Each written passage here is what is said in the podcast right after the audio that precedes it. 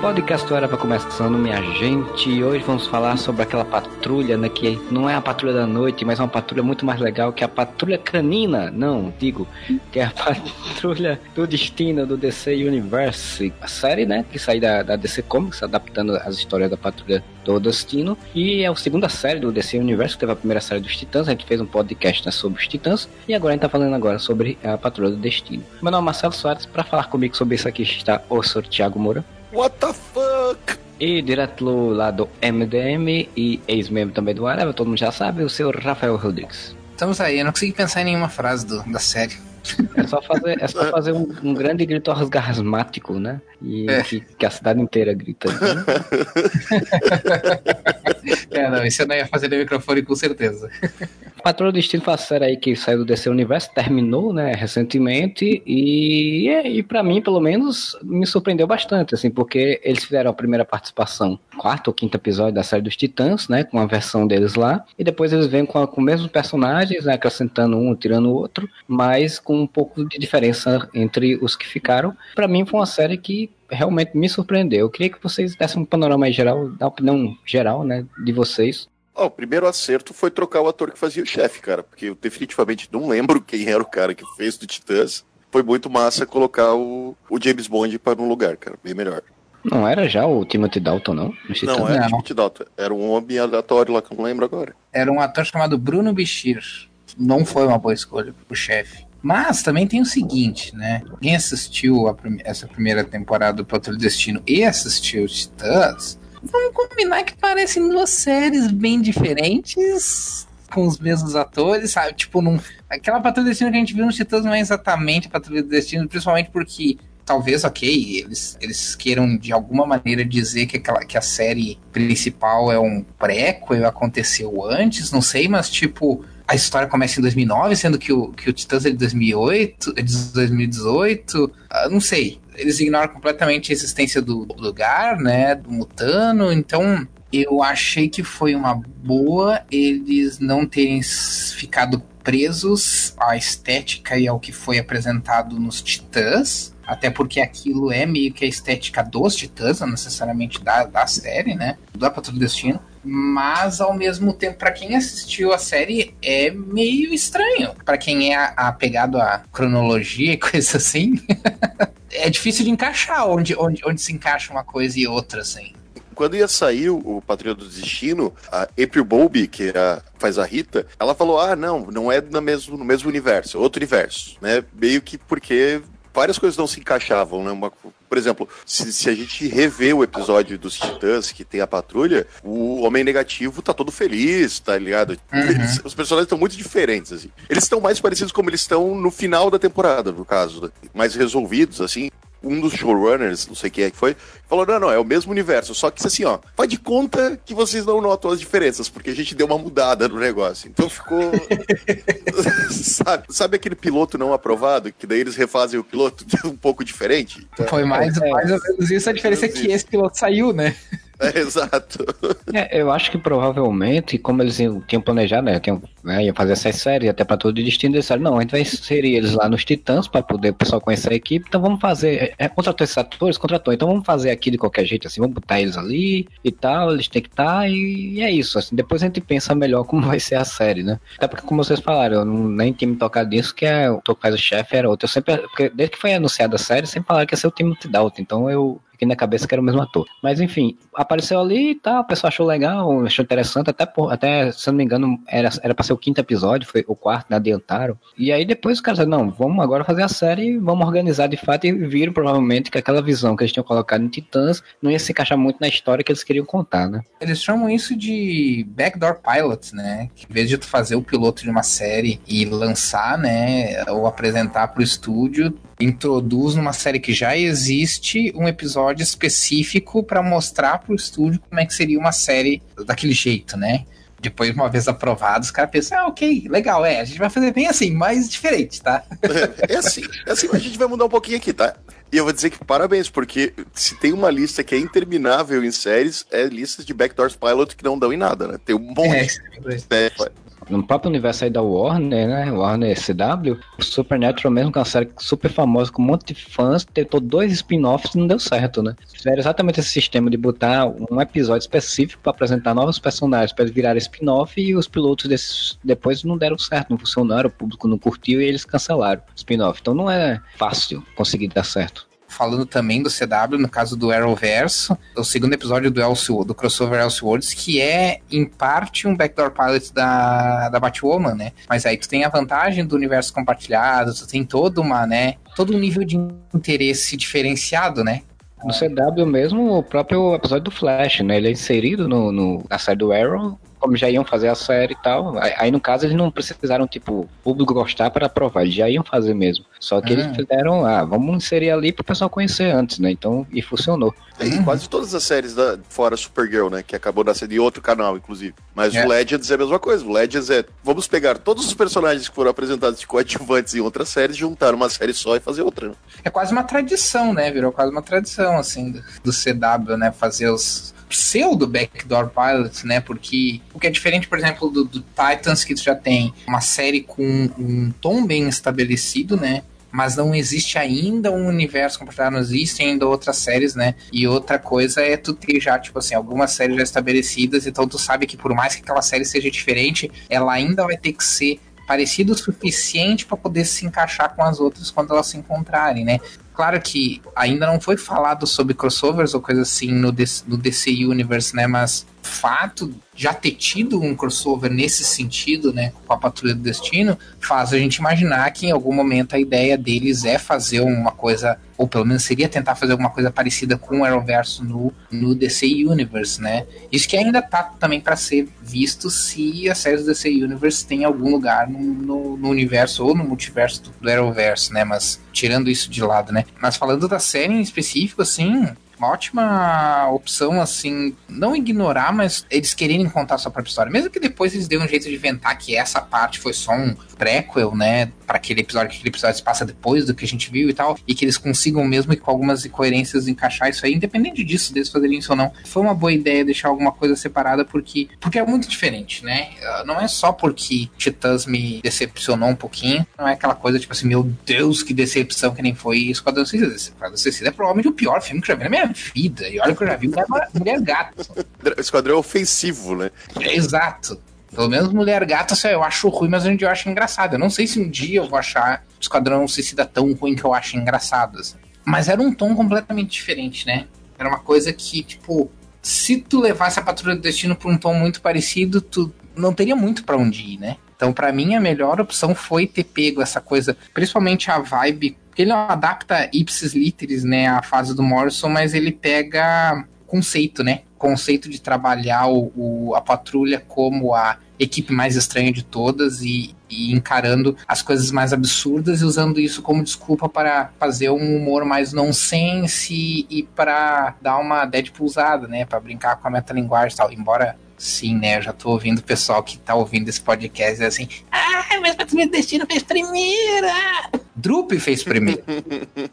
Lá nos anos 60 vamos entrar nessa questão, não tô falando disso. Só falei ideia de pousada porque é o que o pessoal agora, né, o pessoal mais lembra quando fala em quebrar a quarta parede, metalinguagem e tal, mas Morrison fez realmente muito disso e isso é uma desculpa para tu poder simplesmente fazer algo diferente, tirar não sei, sabe? Eu acho que isso se encaixou muito bem. Conseguiram casar muito bem essa coisa de humor nonsense com a coisa mais séria, sem fazer o humor nonsense ficar deslocado e sem fazer a parte séria ser descaracterizada ou, ou, ter menos importância, sabe? Então é um equilíbrio muito difícil de fazer. É realmente um equilíbrio muito difícil. E eu acho que os caras conseguiram assim, acertar em cheio assim na série. O que eu acho muito interessante dessa escolha de ser a patroa do destino, né? É, teve uma série de equipe, né? Em construção, no caso, os Titãs, que é uma série tenta ser uma série séria, uma série mais é, madura, mais sombria e tal. E aí você pega, vai para um, não para um extremo oposto, mas como você falou, vai para um lado mais cômico, que, que é interessante porque você faz um contraponto, exatamente aquilo que você tem mostrado antes, né, na outra, na outra série. Então, teoricamente, se o universo for compartilhado, já se dá para fazer um,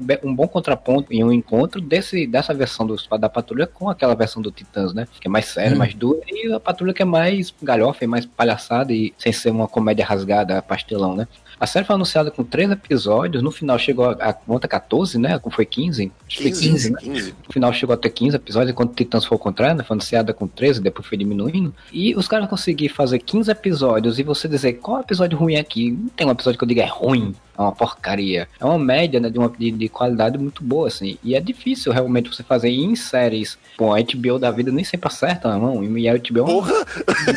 Game of Thrones, meu amigo. a HBO tá aí, tá aí há muito tempo, né? E nem sempre acerta a mão nas séries. E você conseguir, na sua segunda série de um serviço de streaming, né? Que está iniciando, você conseguir fazer uma série com nível de qualidade, narrativa, de roteiro e de construção de personagens nesse nível é uma palmas mesmo, pra, pra né? Porque é um grande feito. Uhum. Não, o que você falou é muito certo. Tipo, todos os episódios, cara, não existe um episódio ruim. Você tem episódio bom, muito bom e excelente. Tem algumas coisas que a gente vai debater aqui e que a gente pode não ter gostado tanto ou ter frustrado um pouco, mas não tem nada que você diga assim, meu, isso foi muito ruim. Como em alguns momentos a gente falou de Titãs. Titãs tem os momentos que você fala, meu, não, não vai entrar aqui nessa discussão de novo, porque a gente ficou horas falando sobre isso.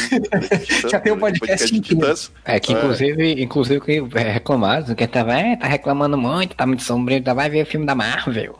Então, mas daí o que, o que a comparação que eu queria fazer é assim, ó, o Titãs quer ser mais sombrio, quer ser mais sério, né, quer ser mais maduro. Mas a impressão que eu tenho é que é um adolescente querendo ser maduro, sabe?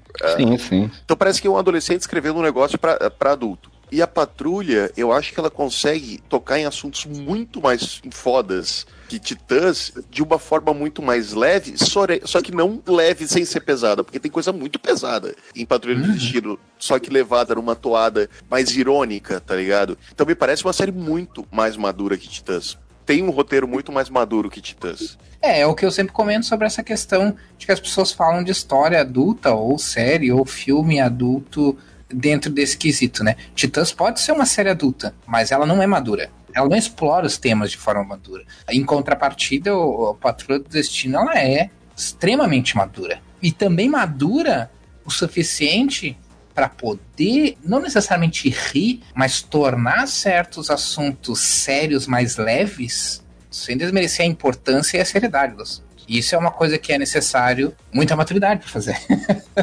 Mas deixa eu comentar uma coisa, abrir um parênteses bem rapidinho. O Marcelo falou sobre a questão que o pessoal reclamou: vai ler Marvel, vai ver Marvel, filme da Marvel, ou vai ver filme da Marvel é, é a versão e o Lula e o PT dos fanboys, né, cara? Que não pode criticar nada, nada que eles gostam que é, que é diferente dos filmes da Marvel, que a desculpa é sempre, ai, porque tá com ai, velho filme da Marvel. Homem de Ferro morreu, babaca. É, exatamente.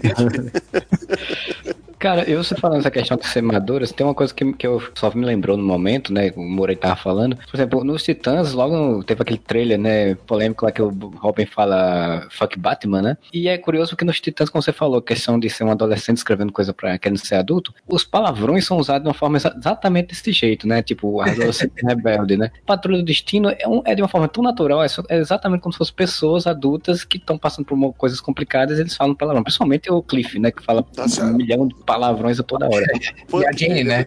Os WTF do, do, do Cliff são muito maravilhosos, que é WTF. É. e, e a gente vê que é bem, é bem caracterizado também, né? Porque tu tem dois personagens que vivem falando palavrão e são muito personagens com uma atitude foda-se tudo, né? Sim. Aí tu tem outros dois personagens com uma atitude completamente oposta. Tu nunca vê eles falar palavrão, ou quase nunca, não vou lembrar aqui, talvez eles tenham falado. Bem raramente. Mas não, é, a Rita, inclusive, acho que mais pro final da temporada ela, ela solta um palavrão, assim, porque. E, é, e é muito chocante quando ela fala um palavrão. Eu não lembro é, a cena, assim, eu falei, caralho, a Rita falou palavrão. É, porque assim, é, é, outra coisa que é interessante, a gente, né, a gente vai discutindo aqui, é a construção do personagem, porque eu nunca tinha lido a Patrulha do Destino, assim, eu conheço longe, assim, né, por superfície os personagens, e já me falaram que, algum, que as, a personalidade de alguns não são iguais dos quadrinhos. Como você falou, tem a Grace Jane, né, a Jane que é mais porra louca, porque ela tem muito muitos problemas psicológicos, muita coisa para resolver. O Cliff, porque tem outra dinâmica dele, ele sempre, e a personalidade dele, antes mesmo dele virar o homem robô, ele já era um cara esquentado, nervoso e, e briguento. Vê outros dois personagens que exatamente são mais contidos por conta dos, dos traumas que tiveram na vida, né? Enquanto dois, pelos traumas, ficaram mais putos, mais raivosos, dois ficaram mais contidos, né? não quero ficar fazendo, porque senão vai parecer que o cara tá tendo picuinha, né? Eu não quero ficar fazendo comparação com o Titãs, mas também coisa que que me decepcionou um pouco no Titãs, porque, tipo assim, cara, se eu vejo uma série chamada Titãs, eu não quero ver só a história do Robin. Embora o Robin seja o meu personagem preferido. Eu quero ver uma história dos Titãs. Se eu quero ver uma história do Robin, então eu queria que a série chamasse Robin. O que a Patrulha do Destino fez muito bem é que, tipo assim, não tem protagonista, embora eles façam, usem, por exemplo, no primeiro episódio, Cliff como. Uh, narrativa, né? O, a, é, o olhar da, da, da audiência, coisa assim primeira temporada como um todo, não existe necessariamente um protagonista, né? É, é uma série de elenco mesmo, né? Que realmente eles trabalham cada personagem, como cada personagem se desenvolve. Então, adicionando isso que estava falando, né, Marcelo? Então, isso também é legal. Que não só cada personagem tem seu próprio esquema, como esses esquemas também se interconectam com os esquemas de outros e ou se opõem ou se são juntos, enfim, eles têm sempre alguma ligação ali e tipo, eles têm por que estarem ali em equipe, né? Eles não estão simplesmente ali cada um fazendo o seu, né? Tem algum tipo de conexão, seja conceitual, seja da própria narrativa e tal, né? Então isso é uma coisa que facilita pra gente gostar da equipe como um todo, né? Não só de personagens isolados, que nem Titãs, que os personagens coadjuvantes eram ótimos. Os personagens que apareciam por um episódio, por dois episódios, eram ótimos. Melhores até que os personagens que a gente tava acompanhando por dez episódios. Aí, tipo, sabe que tem algum problema quando isso acontece, sabe? E o que não aconteceu na patrulha, né? Que teve um monte também de, de vários uh, personagens. Todos os personagens coadjuvantes que apareceram eram muito interessantes, mas nenhum deles ofuscou os personagens principais. Isso eu acho super importante, sabe? Eles aparecem para agregar, né? E não para usurpar espaço. Exato, exatamente. É, a gente vai acabar comparando, é impossível a gente não ficar comparando eventualmente. Até mas porque é... é... a única referência que a gente tem desse é... universo que construindo. Mas exatamente o Rafael falou o que eu ia dizer. Em Patrulha, você começa focando um pouco mais na patrulha, né? Dá a impressão nos primeiros episódios ali, nos primeiros, segundo, terceiro, que a história meio que vai focar no homem robô, no Cliff, né? No homem robô e na Crazy Jane. Dá muita impressão que isso vai acontecer, porque o arco fica muito em cima deles durante bastante tempo, assim. Só que logo depois o protagonismo vai pro Larry, vai pra Rita e todo mundo vai ganhando um desenvolvimento que você percebe que você se enganou, sabe? Tipo, ah, a história não é sobre o, o Homem de Robô, não é sobre a Jane, não é sobre. É sobre todos eles. Os primeiros episódios, eles vão te dando as informações muito a conta gotas em relação aos demais personagens. E você recebe, acaba recebendo mais informação do Cliff, né? Já sabe de início qual é a origem dele, o que, que aconteceu com ele. Quando você vai vendo a informação dos outros também, a construção vai sendo boa. E você percebe que, cara, por isso que eles estavam te dando a informação contra porque você tem que ir conhecendo todas as motivações deles. Tipo, por que, que ele é daquela forma, todos eles têm alguma trava social, como eles vão fazer para superar isso. Isso é muito bem feito. Que a história é mais próxima do que a gente chama de estudo de personagem né, na narrativa, né? Ou seja, história que se preocupa menos com plot, menos com enredo e mais com fazer os personagens indo descobrir, uh, descobrirem cada vez mais sobre si mesmo, né? O que é uma coisa que é muito difícil de fazer com filme, especialmente se é um filme que tem bastante elenco, mas que com séries pode se dar o luxo de fazer, né? E essa também foi uma coisa que diferencia a Patrulha do Destino de outras séries, não só Titãs, mas de outras séries de super-herói, né? As séries de super-herói se preocupam com plot. E quando eu digo com plot, é plot mesmo, não é nem com roteiro, né? Se a gente for pegar um, um Flash, por exemplo, puto da cara, que as duas melhores séries dessa temporada da, da, do Arrowverso são as séries que menos têm audiência, que é, que é Supergirl Legends. Na verdade, os que menos têm audiência é, é Supergirl e Arrow, mas o Flash tem uma, uma audiência absurda. Ela, tipo assim, ela é muito maior que a das outras três séries. E é a pior série. Tipo, essa temporada foi. Eu só não vou dizer que foi horrível, porque teve temporadas piores, mas, mas eles têm muito esse foco plot no sentido de tipo, o que, que vai acontecer com os personagens, né? Tipo, os personagens têm que passar por isso e tal. No Patrulha é mais o tipo, os personagens são mais uh, reativos, né? Tipo, não é tanto o que vai acontecer com os personagens, mas sim como os personagens vão reagir ao que acontece com eles, né? Bem interessante de acompanhar, para quem já tá acostumado com esse tipo de história, né? Porque, tipo, eu imagino que uma, uma galera um pouco mais jovem, assim, que gosta mais de ver a questão da ação, que gosta de ver mais romancezinho, dramazinho, coisa assim, tipo CW, talvez não goste de uma série desse tipo por causa que ela tem um ritmo diferente, por causa que ela tem uma proposta diferente, né? É, eu acho que, inclusive, você falando de outras séries de super-heróis, né? É, eu acho que das séries que eu assisti, né? Que a gente sempre tá assistindo muitas séries. Das séries que eu assisti, a que tinha mais isso é Mantém a Daga. E é uma série do, do da Firestorm, né? Porque, na verdade, são dois personagens, então é muito mais fácil você fazer isso com dois personagens, né? Você vai desenvolvendo um pouquinho de cada um, a história de cada um e tal. E mesmo assim tem um plotzinho ali pra Patrulha do Destino, né? Ele tem um plot muito básico do desaparecimento do chefe, né? O primeiro episódio começa com o ressurgimento de um antigo vilão do chefe e que ele sequestra o chefe e eles têm que descobrir onde tá o chefe, só que você passa um monte de episódios sem isso desenvolver de fato, porque estão desenvolvendo os personagens fala do, do Cliff e da Jennifer nos primeiros episódios foram que foram trabalhados, eu acho que é muito porque os dois personagens eles são muito fortes, assim, são os primeiros personagens que você viria, você olharia, assim, se você tivesse um grupo de pessoas na rua, aquele grupo de pessoas, o primeiro que você olharia seria para eles dois, porque eles são muito pra frente, eles sempre se jogam na frente da, da situação, né? Até a construção narrativa da história, ela respeita muito a construção de personalidade dos personagens, porque só depois, lá pra frente, é que começa a mostrar um pouco do Larry, aí depois da Rita e tal, porque eles são personagens mais introspectivos, mais na dele. Então, o que corrobora o que você está falando é que a Rita fala isso pro Larry em algum momento, bem no início da série, que ela assim, ó, não vai entrar na ação, a gente não se envolve nesse tipo de coisa. Tanto que no começo, acho que a única pessoa que tá insistindo para ir atrás do chefe é o Cliff. Sim.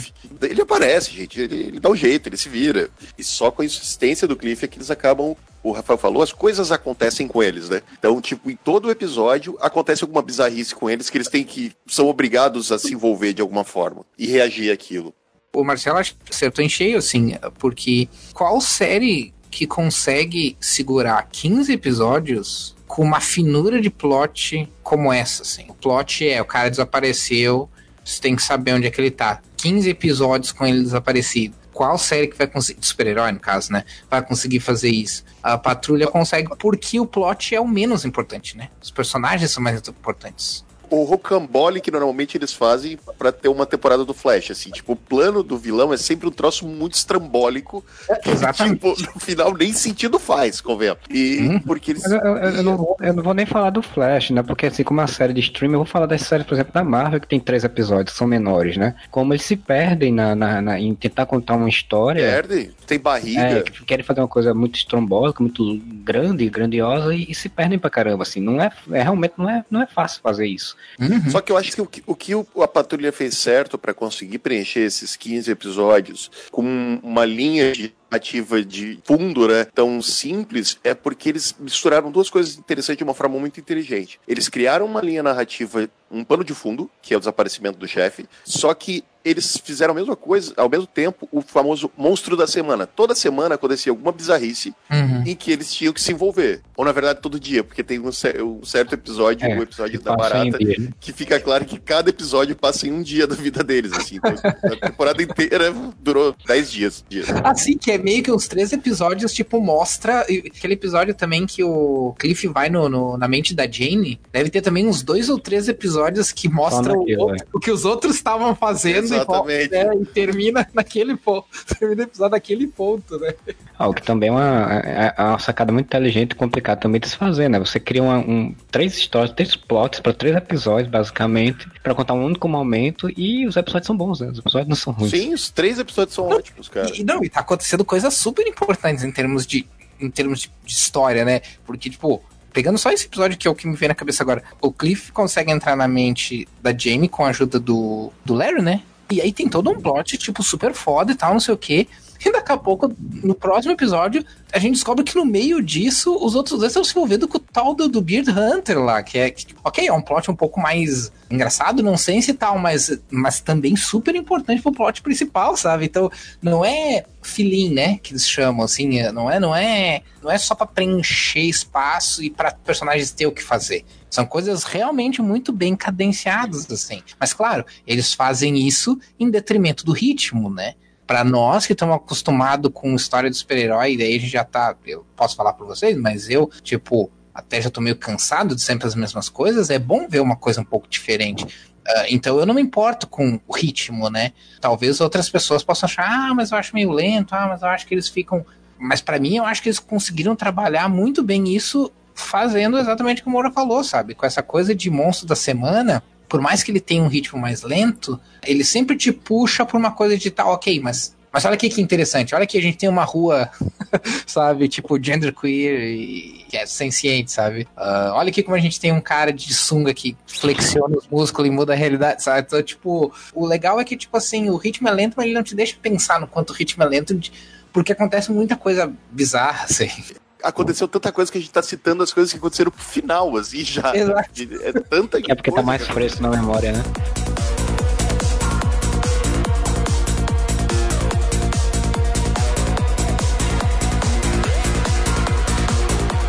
focaram a série em construção do personagem, em humor e em bizarrice. Então, para mim, que eu adoro todas as três coisas, foi um, um, deleite, porque assim, eu adoro história bizarra. Adoro coisa com, com bizarrice assim. E como eu falei, eu não, nunca li os quadrinhos da Patrulha, nunca li a fase do Morrison nem nada. Tem muita coisa que vem da, daquela fase, então tem umas bizarrices que eu assim, meu amigo, e, sério, como é que estão botando isso no série TV, né? Tipo, o, o The Creator, Recreator, por exemplo, né? Que, que começa o episódio mostrando um garoto fazendo aniversário e depois você descobre que aquele garoto é. é o livro não escrito. Livro não escrito de uma, uma, uma seita, não sei o que, aparece o Crowley do Supernatural fazendo uma participação de Constantino na série, né? E tipo, caralho, que porra é isso aqui? E de repente tem um, um olho gigante no céu. Quer dizer, essas bizarrices, elas são. E ao mesmo tempo as histórias estão desenvolvendo ali, estão desenvolvendo os personagens de alguma forma. Me conquistou logo assim, de, cara, quando aparece a barata falante, velho, no, no segundo episódio, eu narrando dizer... a história, velho, eu tipo, porra, isso aqui é a minha série.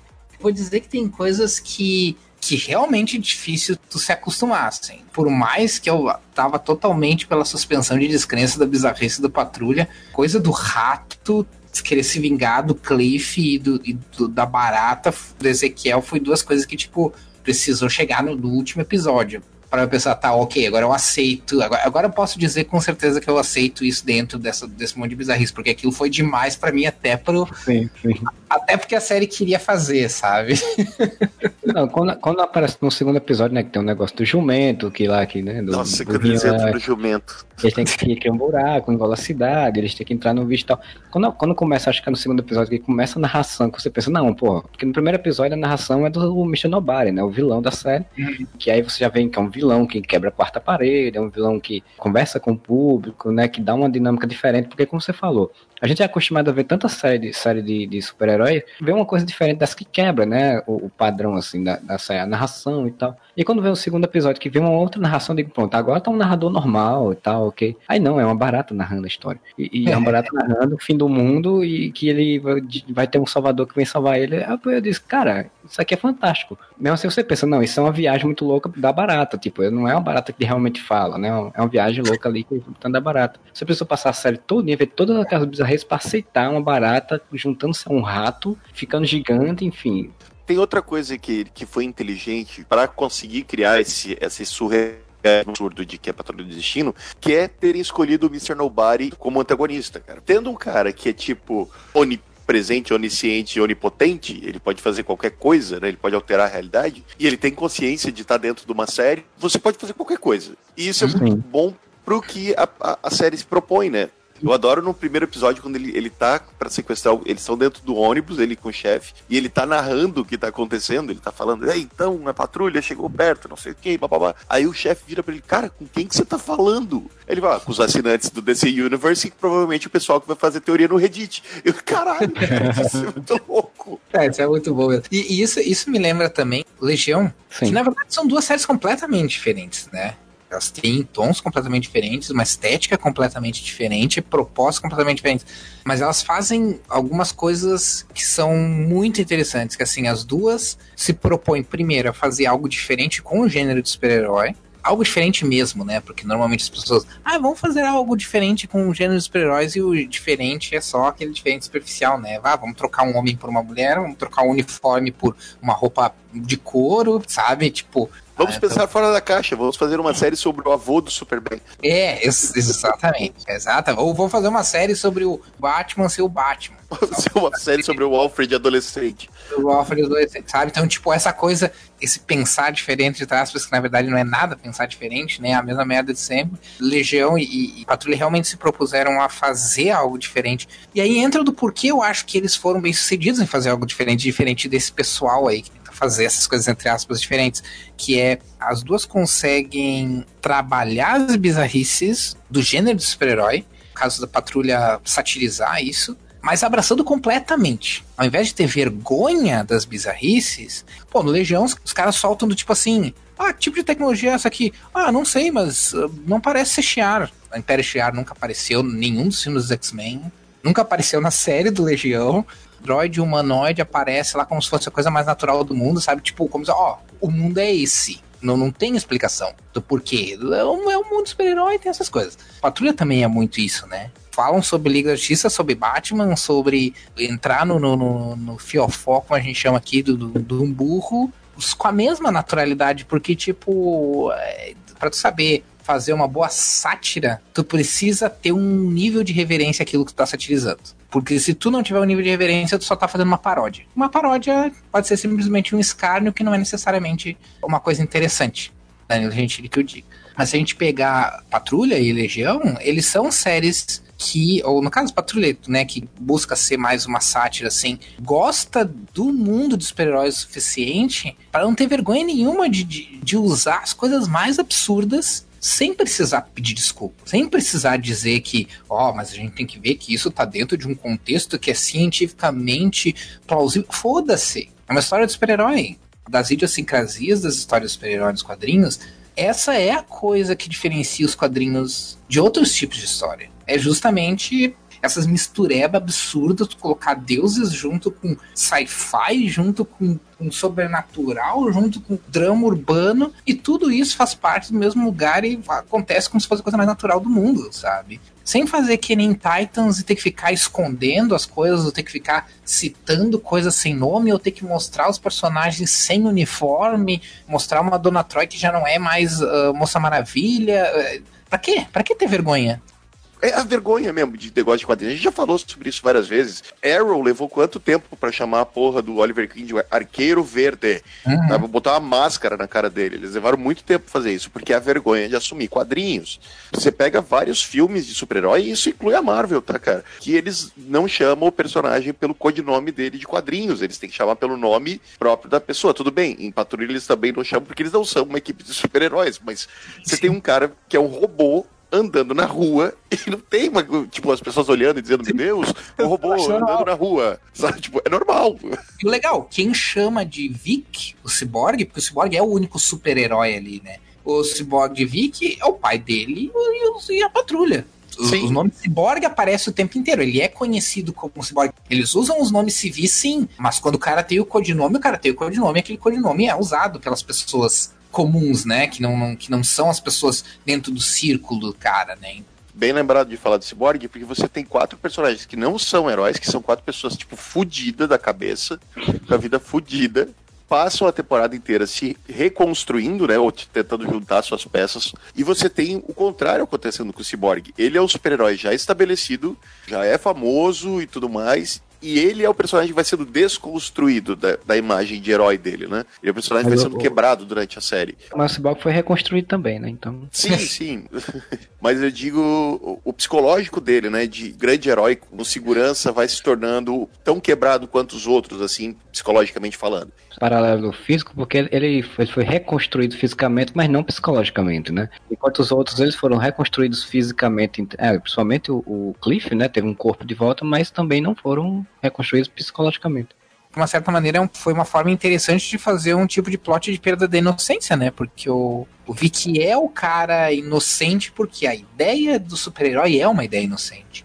E conforme a história vai passando, ele vai perdendo essa inocência por causa, não só por causa do que vai acontecendo ao redor dele, mas também do que ele vai descobrindo a respeito dele, pai dele, do que precisou ser feito para ele estar tá ali e ser o que ele é, né?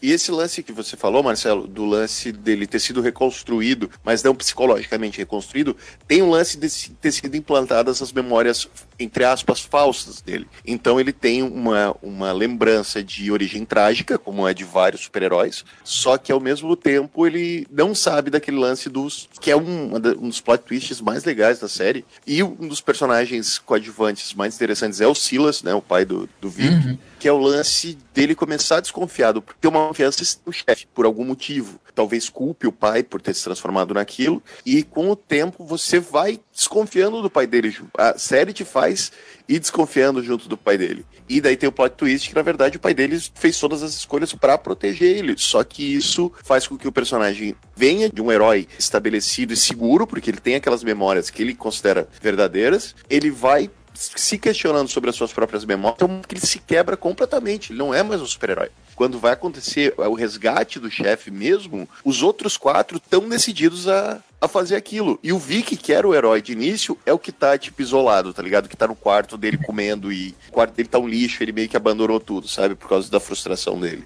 Falando do Cyborg, uma coisa que eu achei muito interessante é que quando anunciaram, né, que o Cyborg ia estar, todo mundo, mas como assim o Cyborg na, na série da patrulha? Ele é dos Titãs, e tipo, qual é a lógica dele estar tá na série da patrulha, né? E aí você vê quando inserem ele, foi muito bem escolhido, porque fez exatamente isso que você falou, né? Tipo, você insere um personagem que é teoricamente um herói, né? Numa equipe de, de pessoas que não são heróis, né? Então ainda vão se construir como uma equipe, pelo menos, né? E você trabalha ele, desconstruindo ele. E sem contar que eles fizeram uma origem para ele até um pouco mais interessante. Eu acho que a dos quadrinhos também é aquela origem clássica dele sofrer um acidente somente de carro, né? Eu não sei se nos quadrinhos uhum. é isso. Sim, sim, sim.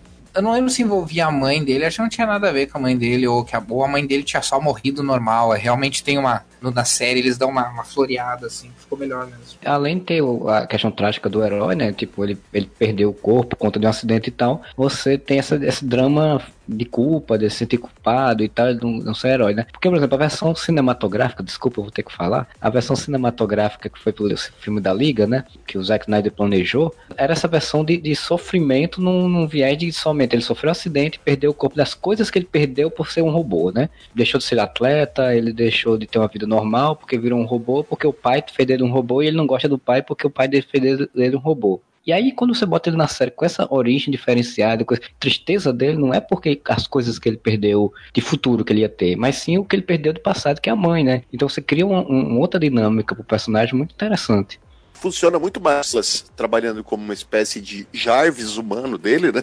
E faz muito sentido aquele negócio dele ser aquele pai super protetor que tá o tempo todo vigiando o que o filho faz. Acesso ao mainframe dele, tem acesso ao, ao, sistema dele. Isso funciona muito bem. E fora que ele trabalha pro Star Labs, né? Então fizeram, referenciaram a série do Flash. E o logo do Star Labs é igualzinho do logo do Flash. Não sei se vocês notaram isso achei até meio complicado, porque isso pode confundir um pouco a audiência, mas acho que ela nem se liga. Né? Ah, não, se eu que, é se eu que acompanho não notei, imagina a audiência normal. Eu só notei porque aparece, acho que numa tela de computador, eu tava olhando, eu pausei e voltei, assim, mas aparece bem ampassando, assim. Isso também pega, pega uma coisa bem interessante no, uh, no caso do Cyborg, né? A série, ela é, em parte, sobre desconstrução de, de, de conceito do super-herói, assim, e tal, mas ao mesmo tempo, em nenhum momento a série desmerece o conceito do super-herói, né? Pelo contrário, a questão é tipo assim, depois que tu desconstrói, depois que tu se torna adulto e tu se dá conta que isso, né, é o que a gente passa hoje em dia.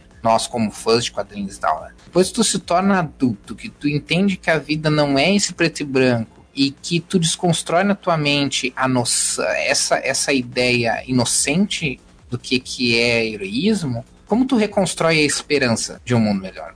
De, de poder fazer alguma coisa. Hoje em dia é, é a época mais perfeita para falar sobre isso, porque né, a situação no país tá, tá, tá, caótica, né, e tal, e como que a gente consegue polarização em que a violência é a, é a pauta, não existe diálogo, em que as ideias de bem são completamente distorcidas, como a gente reconstrói isso? Sabendo que a velha ideia do heroísmo inocente não cabe mais. Eu acho que o, que o do Destino faz um trabalho muito bom em dar uma certa mensagem sobre isso. Fazer todo esse trabalho de desconstrução da, da ideia do ideal base, né, do ideal inocente do super-herói, para construir ao mesmo tempo uma coisa do tipo assim: é, esse ideal não existe, mas a gente tem que seguir em frente, alguma coisa tem que ser feita e alguém tem que fazer tem duas coisas disso que eu queria pontuar do que você falou aí. Primeiro é que isso é muito bem colocado, exposto no episódio da original Patrulha do Destino, né?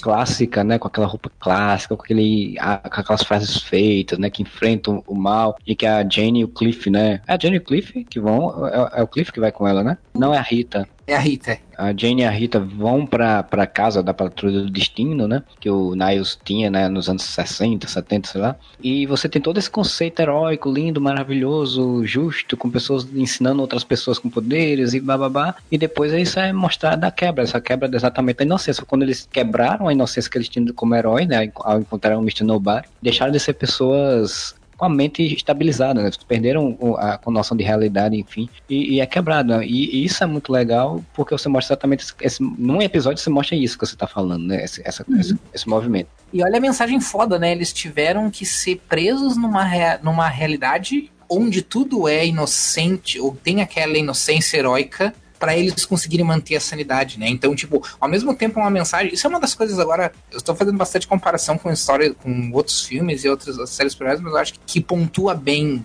quão diferente o, e, e o quão a Patrulha do Destino é uma série que vale a pena ser, ser assistida.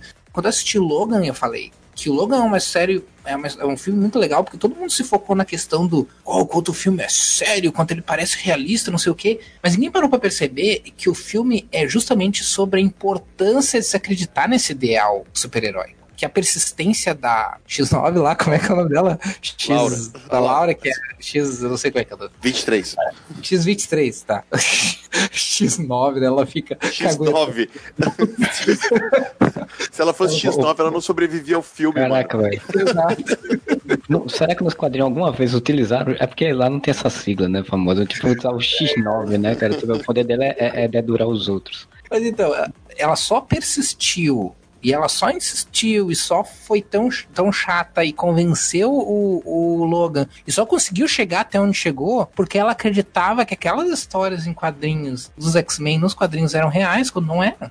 Logan é um filme mais sério, é um filme que leva quadrinhos, que leva super-herói a sério, sim, mas é um filme que não desmerece a qualidade mais inocente das histórias super-heróis. E essa, esse episódio do, do do Destino, aí já traz uma questão um pouco mais madura, que é tipo assim, será que esse ideal inocente, por mais que ele não seja real, ele ainda assim é necessário para nós, como humanidade, manter a nossa sanidade, conseguir seguir em frente? Sabe? Esse para mim é uma questão filosófica bem interessante desse episódio. E ele coloca assim que às vezes é mais importante do que o herói é o conceito em torno dele, né?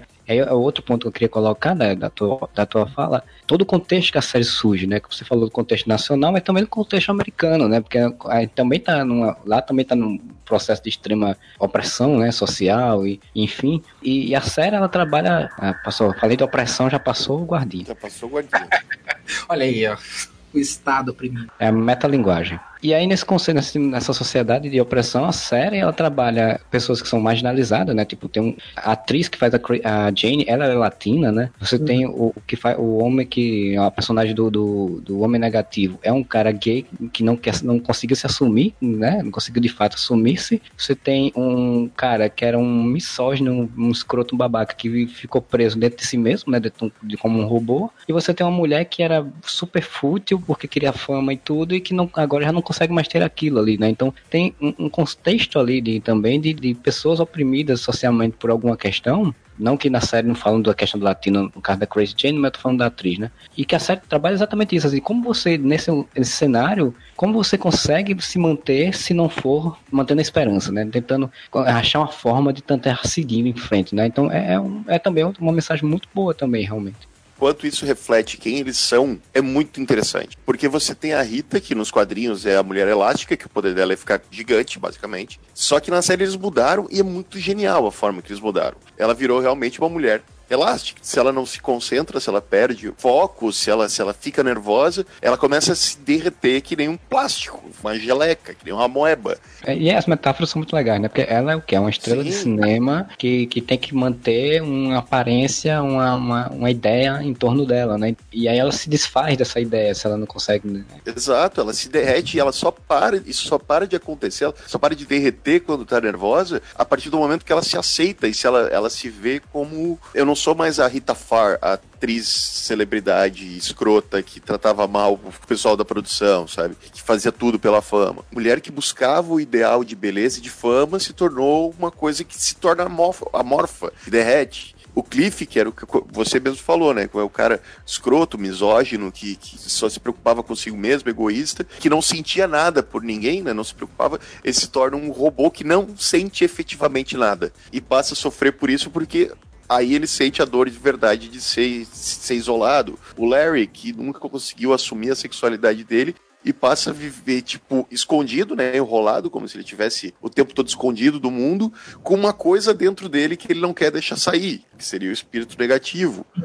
O espírito dentro do armário, né? Ou no caso é, do corpo. Tipo isso. Só para complementar a questão do Larry, é ainda interessante ainda mais porque não deixa sair e ele não consegue dialogar com essa coisa dentro dele, né? Sim, porque eles sim. brigam durante a série, né? É tipo uma briga só quando ele consegue dialogar, entender, fazer um, como fosse um acordo consigo mesmo, né? Está o que tá dentro dele, né? Isso é muito interessante também.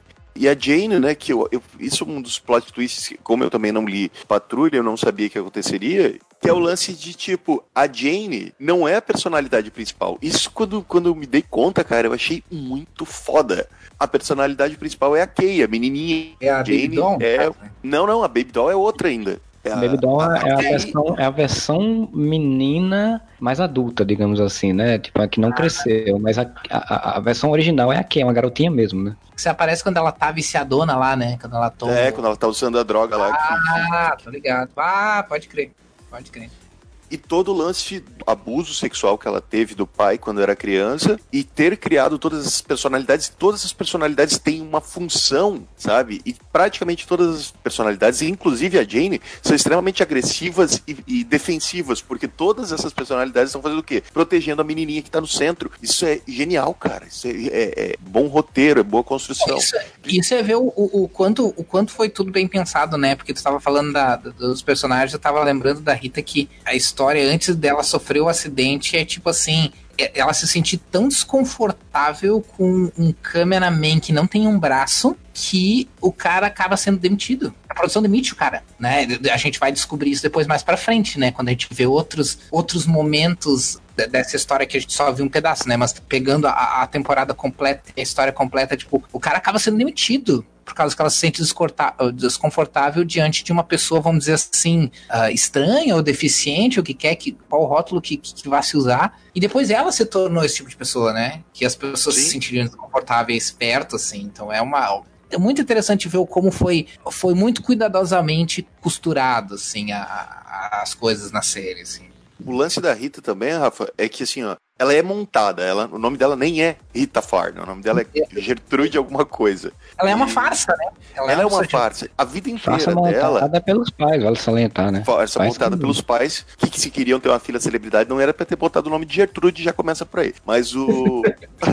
Mas o lance é que ela tá, tem que estar tá sempre fingindo, ela tem que estar tá sempre montando essa, essa personalidade para as pessoas quando ela ainda não tinha sofrido o um acidente. E depois isso se torna literal, ela tem que estar tá o tempo todo se juntando, sabe? Se tentou se, se cuidando para não desmanchar a imagem criada. E ela só consegue superar isso quando ela percebe que ela não precisa mais ter essa mãe. Porque você pega pro final da série, ela não acontece mais ela ficar se desmanchando. Porque ela parou de se preocupar em ter uma imagem hum. a ser construída. Então ela para de se desmanchar. Ela vira quem ela é de verdade. Isso é, é simbólico, não foi em momento algum explicado, sabe? Não precisou ela chegar forma... para alguém e dizer, eu, eu consegui me controlar, eu agora com os nomes Exatamente. Facilmente em flash, sabe?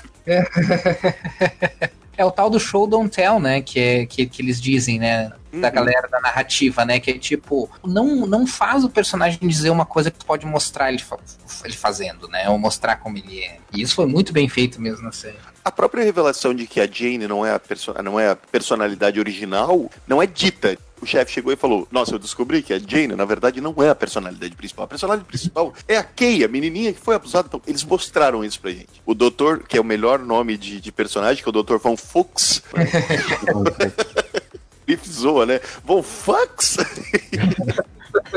ele percebe isso e ele fala de uma forma meio de chavada. Ele fala pra gente, essa não é a personalidade principal.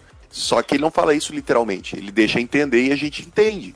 Não, e ele fala assim no sentido de tipo da angústia da, daquela personalidade Jane, né? Se você se ajeitar, se organizar, você vai sumir. A Kay vai, vai sumir e todas as outras somem. Então você deixa de existir também. Então, quanto angustiante é para você isso? Sem contar no meio de um episódio onde tinha fantoches nazistas, velho. Sim, na Utopia.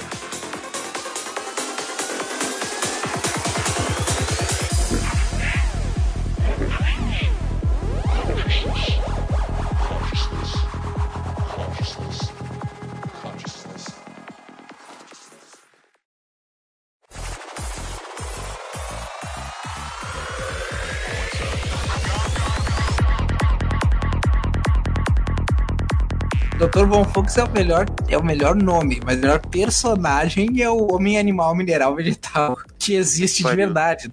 Side story ali sensacional, cara, que fica Sim, porque sim, ele que é não uma coisa que não tem mais. nada a ver, né? Tipo, com o plot principal e tal, mas tipo, Vai estar ali. é bem aquela coisa pra, tipo assim, mostrar assim, ó, ó, o mundo onde se passa É essa doido. história é assim. tipo, os caras estão noticiando, cara, como se fosse a coisa mais natural do mundo. Se ele tava no, no- indo pro julgamento ou o que que foi, e ele fica tentando ser dinossauro dele coma ele mesmo. Durante o assalto, tô- Ele Ele é passa- conta disso, né? Mas imagina, o que, que você faz se você vira um homem animal, mi- mineral, vegetal? Você vai assaltar a mão armada, né? Com uma máscara, com uma meia, com uma meia calça na cabeça e outra meia calça na cabeça do dinossauro. Ver o cuidado e a preocupação com a coisa, né? Porque assim, você pega um personagem ridículo, então esse personagem tem, uma, tem um arco, né? Tem uma, uma evolução de história. Coisa que eu, eu sempre fiquei pensando por que essas coisas não, não aparecem nas séries de super-heróis. Por que não ficam most- mostrando outros personagens que existem ali na televisão e tal, não sei o quê? Porque, pô, é um universo de heróis, um universo de vilões, um universo. Porra, Mas é velho. volta, volta o que eu tava comentando, sabe? Eu sei que o pessoal reclama que, eu- que a gente fala mal da série dos Titãs, cara, é, só- é só comparar, tipo, os Titãs parecem claramente ter vergonha de mostrar que fazem parte do mundo dos super-heróis. O Areva postou ali, né, que o, querem pegar o MacGyver lá pra fazer o Flash, e a ideia é ser mais fiel às HQs, né? Daí eu pensei, nossa, a produtora que há 60 anos tem os direitos dos personagens, só agora percebeu que a forma de sucesso é ser fiel ao material fonte, né? É é essa coisa de, de ter vergonha, assim, que, por um lado, por mais que a gente possa criticar o, o- vários aspectos do Arrowverso, tem uma coisa que o Arrowverso faz muito bem, é isso, é abraçar as- essas coisas, né?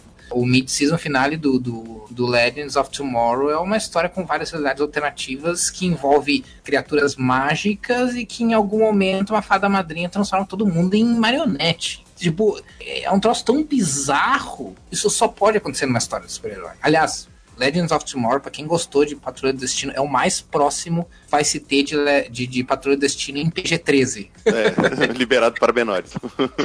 também tem essa coisa de abraçar, tipo, as esquisitices. Pô, o, posso falar mal que for das temporadas mais recentes do Flash, mas o Flash colocou o Tartaruga na série.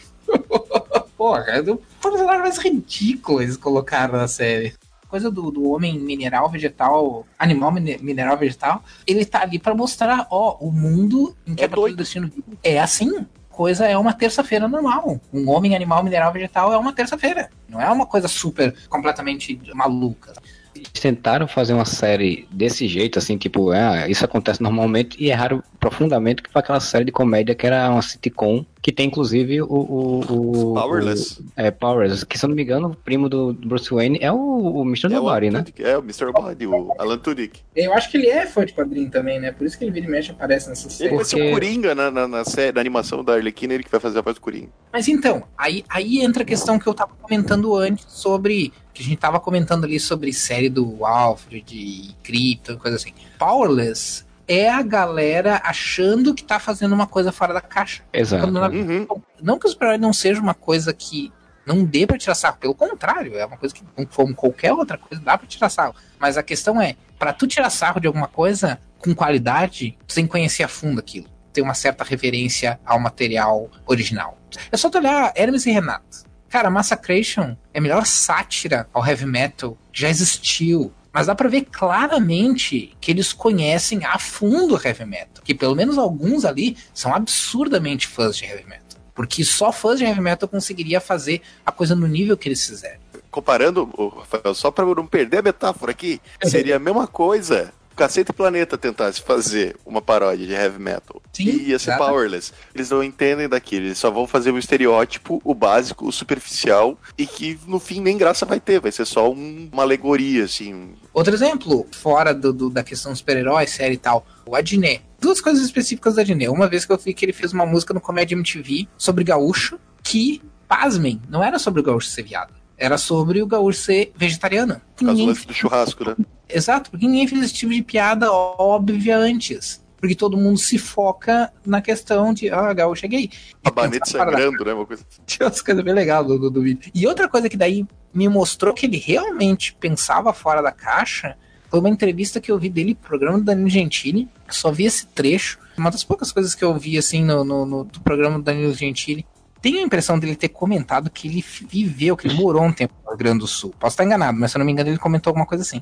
O Danilo Gentili ficava o tempo inteiro puxando a questão, puxando alguma piada relacionada à questão de viado. Ai, daí tu encontrou muito viado. Ai, daí tu virou viado. Coisas assim, sabe? Tipo, e aí tu olhava pra cara do, do, do Adnet, não é que ele tava ignorando isso porque ele achava a piada idiota. Ele realmente não tava entendendo.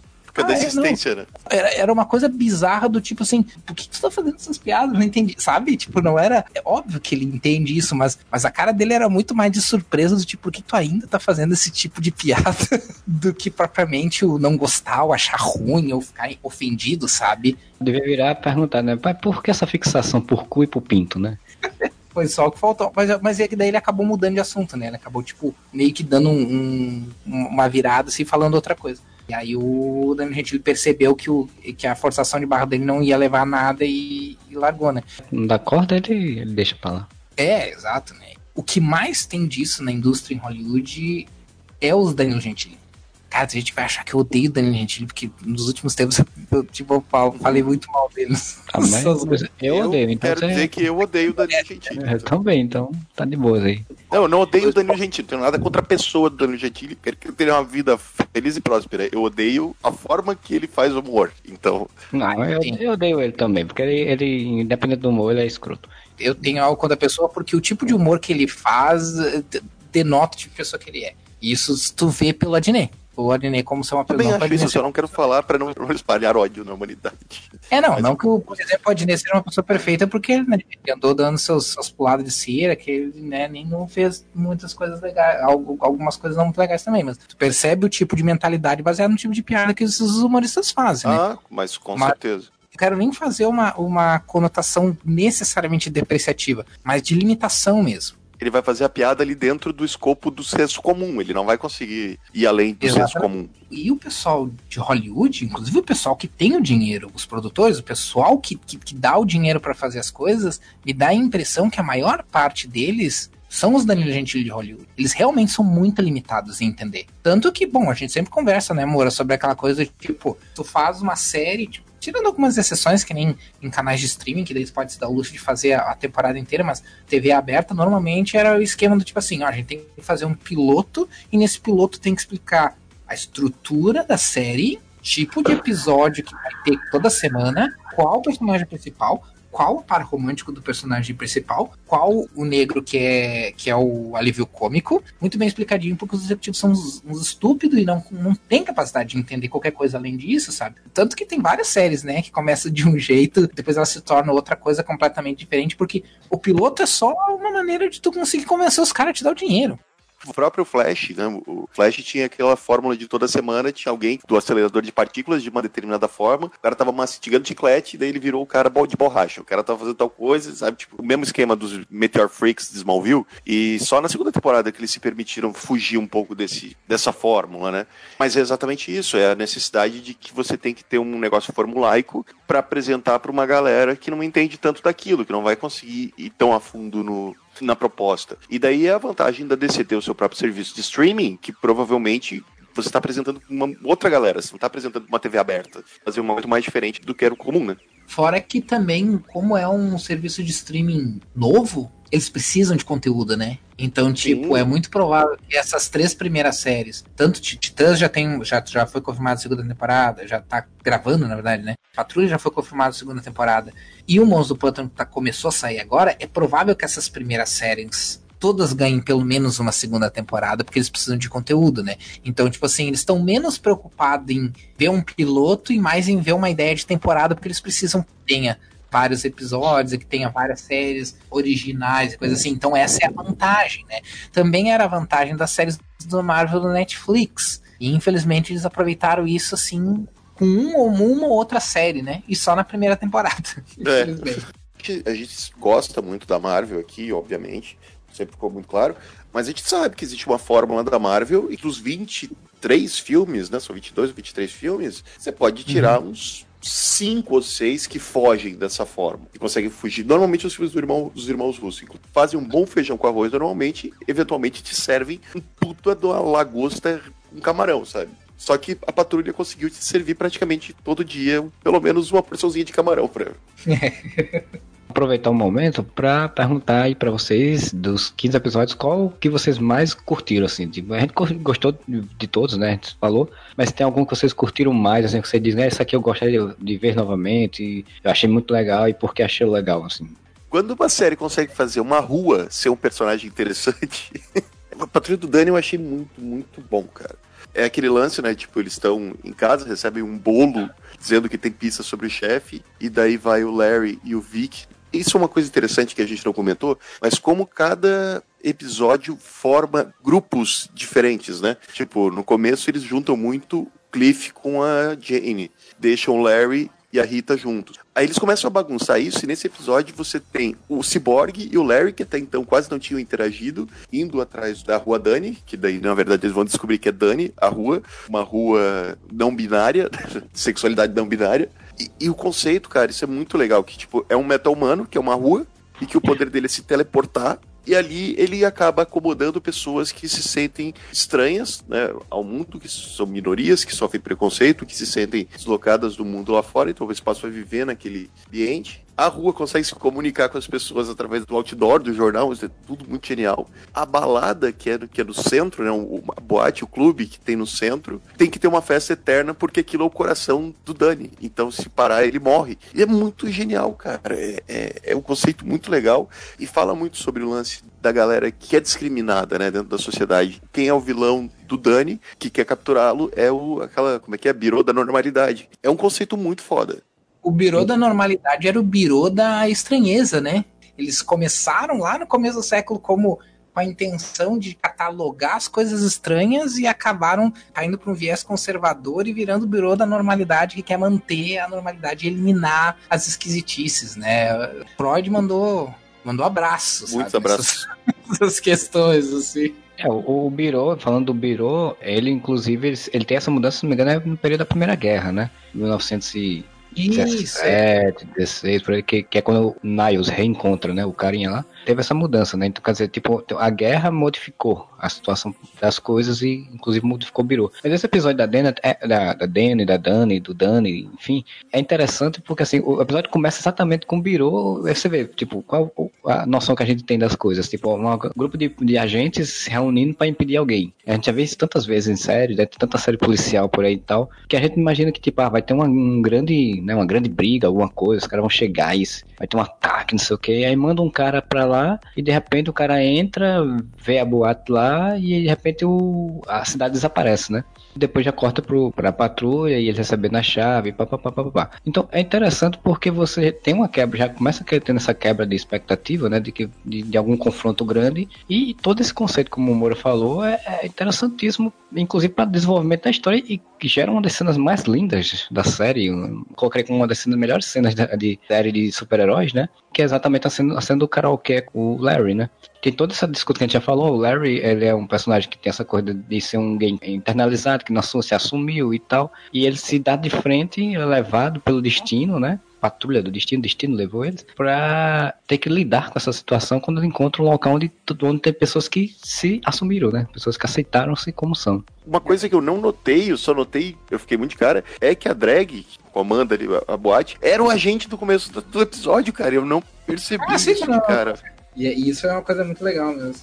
Pense de paralelo, mal comparando com o Larry, né?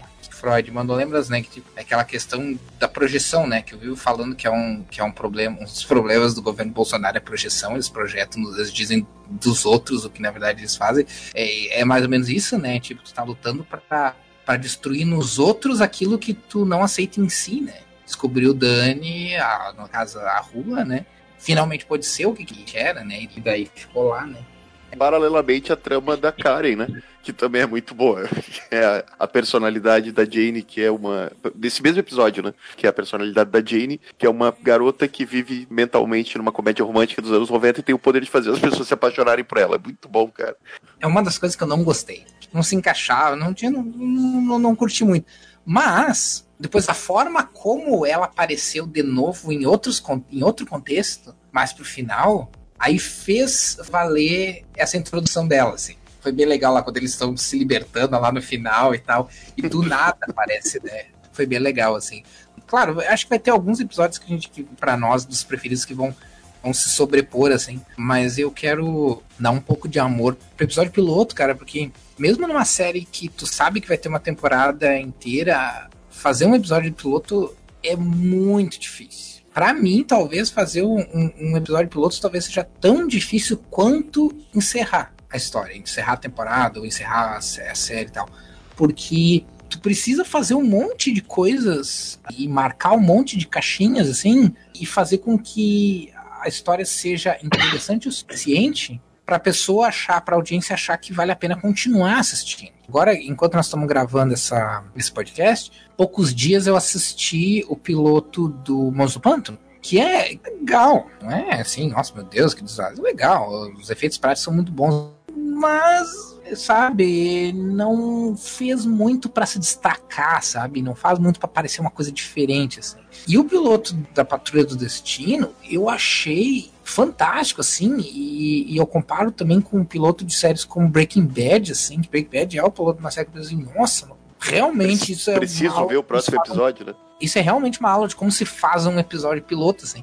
Patrulha foi muito bom nesse, também nesse sentido, porque, assim, ele conseguiu estabelecer um mundo, ele conseguiu mostrar os personagens o suficiente pra gente saber que tem mais deles do que a gente consegue ver ali, mais deles do que na superfície, queira ver mais, né? E daí, felizmente, eles uh, entregaram isso, mostrando mais os personagens depois. E fizeram tudo isso numa história em que, ok, eles introduzem um vilão, ok, ok, eles falam sobre um vilão, mas em nenhum momento a história é sobre enfrentar um vilão. Eles não enfrentam um vilão em nenhum momento. O máximo que acontece é eles irem pra rua se descontrolarem lá e dar um, e dar um monte de merda. Mas em termos assim, se pensar assim, em termos de, do, da estrutura clássica de uma história de super-heróis, esse piloto não tem nada. Esse piloto faz tudo errado, entre aspas, né? É, inclusive eles estavam fugindo, né? O Niles fala, ó, vai vir chegar alguma coisa, a gente tem que fugir. Então isso não nada heróico, né? Você tá fugindo. Exatamente. E, e isso, e isso para mim é uma coisa que, que merece ser citada, porque, como eu disse, não é fácil fazer um episódio piloto e eles conseguiram fazer um, um episódio piloto fazendo a maior parte das coisas que eles fizeram diferente do que, entre aspas, a sabedoria de Hollywood diria para eles fazerem. Foram super bem sucedidos, sabe? Eu colocaria o, o episódio piloto como um dos os episódios preferidos. Talvez não seja o meu episódio preferido de todos, mas eu colocaria como um dos episódios preferidos por causa disso, assim. O meu eu vou colocar o episódio da, da Jane, né? Que o, Cliff entra na mente dela. Porque, assim, é, um, é uma temática que eu acho muito interessante, múltiplas personalidades. E, assim, interessantíssimo como eles trabalharam esse conceito underground, né? De como as personalidades se colocam e, e o que é que elas têm dentro da mente dela, como é que elas lidam com aquilo. E depois o Cliff inserido dentro daquele contexto. E como eles trabalham exatamente toda essa coisa do, do abuso e, e pai dela, né? Que tipo, ele se torna um, um monstro gigante, torna-se uma ameaça gigante ali dentro, né? Ela tem que lidar e, e, é um momento também que aparece, todas as personalidades dela aparecem ali naquele momento rapidinho que eles se reúnem e tal. É, a Danny Patrol, eu achei um episódio fantástico, como eu já falei, mas você vai citar você testa daí por conta da temática. Eu, eu gosto muito. É, tipo, é praticamente um filmezinho terror psicológico dentro da mente de uma pessoa, né? Então eu acho isso muito legal. Isso é muito legal também, principalmente pelo que já foi citado, como todas as personalidades têm uma função. 64 personalidades, sabe? Tipo, a gente não viu todas, mas todas que aparecem têm alguma função. Então tem aqui a. Eu não lembro como é que é o nome da personalidade, acho que é Penny, que é quem vai acompanhando o Cliff, que é a personalidade que tá sempre evitando confronto, evitando problema, sabe? Cuidadosa, digamos assim. Tá guiando o Cliff, mas o tempo todo, não, mas aqui a gente não pode entrar. E tem uns detalhes muito interessantes, porque, por exemplo, na sua personalidade, quando ela fala com ele, a primeira coisa que ele fala, e a gagueira? Porque ela tem uma gagueira quando ela, ela assume o posto, e ela faz, não, é pela ansiedade de estar no controle são os detalhes, sabe? Os detalhes do trabalho de personalidade dentro de uma, de uma personagem só. Eu destaco muito ele porque eu tinha acabado de assistir também Vidro, né? O Glass do, do Shyamalan. E que tem um personagem que tem múltiplas personalidades. E Crazy Jane dá 10 a 0 na construção daquele ah, personagem. Cara. O James McAvoy, eu, eu, vi o filme, eu vi o Glass, eu vi o Fragmentado. E, cara, o James McAvoy manda muito bem. Aí eu vi Patrulha do Destino e disse caralho, a Daiane Guerreiro manda muito melhor que o James McAvoy. Não muito melhor, mas é, é mais bem trabalhado. É, pois é, assim, a própria construção, que foi uma das coisas que eu vi que as pessoas reclamaram de, de Glass, foi que, tipo, os, as personalidades, entendo que o contexto que ele quis colocar é que tinha uma personalidade maior, que tinha poderes e tal, mas ele perdeu uma grande oportunidade de fazer exatamente isso que a Crazy Jane faz, né? as personalidades ter níveis de poderes ali e ter uma, um trabalho melhor delas, né? Assim, elas atuarem mais, assim, não ficar só soltando flash na cara e aparece uma e depois some, vai para outra e vai. as múltiplas personalidades no, no, no, universo ali do Shyamalan, elas são gimmick, né? Elas não, elas não têm realmente uma função, né? A coisa real é, o, é a besta, né? Tudo a personalidade, ela nem é tratada de uma forma muito assim. Não que múltiplas personalidades seja algo super realista, mas ela nem, nem tem muito foco, embora seja um universo que se propõe a ser mais realista, a questão das múltiplas personalidades não tem muita preocupação com realismo, sabe? Então é, tem essa diferença, né? A patrulha, como eu comentei, várias vezes a questão da múltipla personalidade da Jane serve como parte do humor, mas nunca em momento algum o humor é usado para depreciar condição mental ou que a própria condição se torne uma piada. Então aí tu vê também a, a, o cuidado, né? Em tratar sobre a questão da saúde mental, que é um cuidado que o Shyamalan não tem. E olha que eu é o que quem tá falando é um cara que eu adoro o corpo fechado, gosto de fragmentado e gosto e gostei do vidro também. Embora não seja ah, filmaço, até gostei, até achei legal. Foi usado por Shyamalan como uma coisa, ah, porque isso é uma coisa legal de botar no roteiro, mas não foi tratado com a seriedade que, que, que o tema merecia, como foi feito com Patrulha, né? Vê se vocês concordam comigo que a conclusão rápida que eu cheguei aqui. É como se assim, em fragmentado e em vidro, a condição de múltiplas personalidades do personagem do James McAvoy ela só serve como um caminho para chegar até a besta. Então, para você justificar a existência da besta e não ser simplesmente o Dr. Deck e o Mr. Hyde, sabe? Em Patrulha do Destino, cada personalidade da Jane importa. Então, ela não tem o objetivo de chegar num ponto. Elas todas que são a, a importância, elas que são a, a referência, no caso. Elas são construídas para ter um porquê ela ter múltiplas personalidades, né? No caso da Jane, elas foram construídas pela, pela Kay para se proteger. No caso do Jamie McAvoy, elas, foram, elas não foram construídas para proteger o personagem principal, né, o original. Elas simplesmente surgiram por conta do, do trauma, né? E aí concordo, exatamente. O Shyamalan não trabalha isso bem. E é isso que eu tô colocando. Quando eu vejo, vi a Crazy Jane no piloto mesmo, quando eu vi e vi que ela tinha essa transição, eu já achei muito legal porque assim explorou melhor esse conceito ela não ficou como a, a, a garota louca, né? A garota doida. Uhum. A doidinha. Sim, eles, eles, são muito cuidadosos com a questão da saúde mental. E isso é muito interessante na série. E tem uma coisa também que a série me impressiona muito, e você falou desse, desse episódio, é o que me, me, faz pensar nisso, Marcelo. São os momentos e as pequenas sacadas que são geniais, assim, são simples. Para mim, nesse episódio, o lance de que quando ela encontra aquele lugar tranquilo, sabe? Que é onde a, a garota que evita confusão está e onde a Kay vive, que é aquele, aquela casa na beira do lago, né? Um lugar bem tranquilo. Ela fala: Não, eu não lembro, eu nunca estive nesse lugar. Não tem como existir essa memória, porque eu nunca estive nesse lugar. Cara, quando você descobre que no final aquela paisagem era o quebra-cabeça que ela montava brincando antes do pai dela vir, tipo, abusar sexualmente dela antes dela dormir. Então, no momento em que o pai dela não tava e que ela tava brincando com quebra-cabeça, aquela paisagem era o lugar de fuga dela, é, é brilhante e é lindo, cara. É muito, muito legal isso. Piada não é a mudança de personalidade. A, a piada é as reações, né? A reação às pessoas, ou, ou, ou como, como a coisa se desenvolve, né? Fazer um, um humor que emerge naturalmente da interação tem um momento que acho que representa bem o que você está falando. Isso no episódio final. Eles encontram o caçador de barba dentro do Danny, né? Andando pelas ruas do Danny. E daí a Rita chega, tipo, junto com a Jane, para do lado dele e ele, cara, o que, que foi? Tá, e aí, cadê o chefe? Ah, eu não sei de nada. Aí ela olha pra Jane e fala assim, ó, Hammerhead, faça alguma coisa muito má. Ela vira Hammerhead e começa a dar porrada nele, sabe? Isso é, tipo, tirar o pôr de um troço que tu já tá acostumado, sem, sem, sem desmerecer o lance tirar piada daquilo, sabe? Porque no final da série, tão integrados, coisa que eles não estão no começo, no começo eles parecem quatro praticamente estranhos que dividem a mesma casa. A Rita já, já, já chegou, porque a Rita, pelo menos na minha opinião, no final da série ela assume o, o, a posição de líder da equipe, né? Decide das ordens, o que é irônico, porque no começo ela é exatamente a mais frágil, a que não quer se envolver de jeito nenhum e tudo mais. Então, para chegar ao ponto dela virar pra, pra Jane e saber exatamente que personalidade ela pede para vir e a Hammerhead obedecer, entre aspas, né? Eles é, não tem controle, todo... né? Ela até fala que não é. tem controle de quem vem, né? De, da, da, também dos outros obedecerem. Não é ela querer ser líder, né? Ela naturalmente Sim. se posicionar como líder. Sim, e até as personalidades da Jane chegam no, naquele momento da história que até as personalidades da Jane passam a colaborar com a equipe. Então a equipe não é mais formada por cinco pessoas ela é formada por 69 pessoas. Exato. Só pra fechar esse episódio da Jane aí, que eu queria colocar, porque ela tem um arcozinho, né? Toda movimentação que ela, ela enfrenta, né? O, o fantasma do pai pra salvar o Cliff. E aí você diz, ah, pô, ok, qualquer série poderia simplesmente resolver o problema dela agora. Pronto, agora ela se resolveu. E não, assim, no finalzinho ela sai toda desestruturada, lá quando o espírito deixa eles. Ela vai pro quarto, deita, e aí vem a voz do pai dela de novo e ela acorda assustada. Quer dizer, tipo, o trauma não se apagou. O trauma não foi, assim, não foi embora. Né? Porque qualquer outra série, filme, poderia facilmente querer resolver o trauma naquele momento ali né?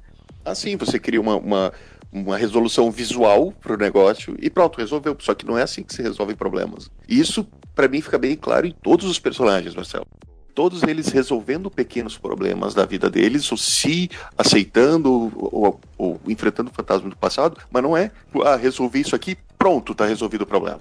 É um passo de cada vez, eles vão mudando aos poucos e mesmo chegando ao final da série, eles não estão completamente transformados, eles estão melhores do que no começo, mas eles não uhum. estão completamente transformados. É, é porque nenhum de nós três aqui é psicólogo, né? Mas seria interessante ver a percepção de alguém que estudou psicologia, ver essa, essa alegria que foi feita dos personagens, me parece muito interessante, de forma leiga, né? Também é parte da, da maturidade entender as coisas não mudam da noite pro dia, né? Mas tu precisa dar um primeiro passo. Então, o que o que Patrulha do Destino mostra é que esses personagens, durante essa primeira temporada, deram um primeiro passo em direção a se entenderem como pessoas, se aceitarem, a, a encontrar sua própria identidade, né? Mas isso não significa que isso é uma coisa completamente resolvida, né? Foi só um primeiro passo. Então, isso, é, isso também foi muito cuidadosamente, assim, mostrado, né? Na, na série, que foi bem legal. E o perfeito meio termo, porque ao mesmo tempo que sim, é um passo de cada vez, por outro, eles não ficam derrapando no mesmo assunto, entendeu? Vamos usar o exemplo de novo do, do, Titãs, mas aquele lance do Robin no começo. Ah, não, me afastei do Batman porque ele era muito violento. Aí sai matando todo mundo, esfregando a cara de bandido no vidro, e isso nunca é resolvido, sabe? Tipo, isso. Eles só ficam derrapando no mesmo assunto sem que haja uma evolução desse plot ou desse personagem, mais especificamente. Enquanto em, em Patrulha, você pode pegar praticamente todos os episódios, vai ter um dos personagens passando por alguma situação em que ele vai enfrentar o seu próprio passado e dar um passo à frente na sua melhoria psicológica ou mental, assim a Jane enfrentando o próprio pai, você tem o Cliff indo finalmente ver a filha e indo enfrentar o jacaré gigante para recuperar o relógio da filha. Você tem o Larry, cara, indo encontrar o John, né, que era o cara que ele gostava, e o cara já tá velho e praticamente e ele vê o cara morrendo, tá ligado? Isso também serve para ele. Ele fala, tenho que seguir em frente todo, porque ele tava preso aquilo durante muito tempo, 60 anos ele ficou preso naquilo é o processo natural que a gente faz na vida. O primeiro é a negação, né? Você nega que tá, tá preso aquilo, depois você meio que nega o confronto, você não quer confrontar aquilo, até você ter coragem de confrontar aquilo, confronta, tenta superar, dá um passo à frente. E assim esses personagens vão fazendo em todos os episódios, cada um um passo de cada vez. Só que sempre ficar derrapando. Aqui, o Cliff, ele conseguiu ir lá enfrentar e contra a filha. Eles não ficam mais, tipo, patinando nisso de novo, tá ligado? Oh, nossa, mas eu ainda eu odeio aquele cara que foi pai da minha filha durante a vida inteira. Tinha um caso com a minha mulher. Eles não ficam sempre derrapando no mesmo assunto. Eles pegam que esse personagem consiga dar passo à frente. E infelizmente é um pouco do que os TSCW fazem, né? Tô com um trauma de não sei o que. Ok, resolvi. É. Aí, uns quantos episódios tá tudo resolvido. Aí ele volta aquela coisa, ai, mas não sei o que, tem aquela coisa. Não, então tinha resolvido esse troço na tua cabeça, velho, sabe? E, e, no CW normalmente resolve com o personagem saindo da sala de comando e o outro indo atrás para conversar e citando alguma história aleatória que ninguém conhece nem se importa, né? Ilustrando, o Flash fica puto porque eu fui muito devagar para parar aquele laser. E ele sai puto, aí o Joe vai atrás dele e fala: Você lembra que você jogava beisebol e era criança e você não conseguiu rebater aquela bola, mas no final você conseguiu e eu falei para você que a esperança é a última que morre? Aí ele fala: Ah, se eu lembro. E pronto, tá resolvido o trauma. Mas nessa quinta temporada é diferente. Nessa quinta temporada, a filha dele vem do futuro e faz as merdas, e daí é o Barry é. que chega lá e diz: Bah, uma vez eu fiz um negócio assim e tal, e aí eu resolvi assim. Cara, nessa, nessa quinta temporada o Barry tá feliz que não foi ele que fez merda, né, cara? Exato. Na primeira vez não foi ele que fez merda, foi a filha dele do futuro, que ele nem teve ainda. Tem que ver alguém da família pra fazer merda. Noites e noites.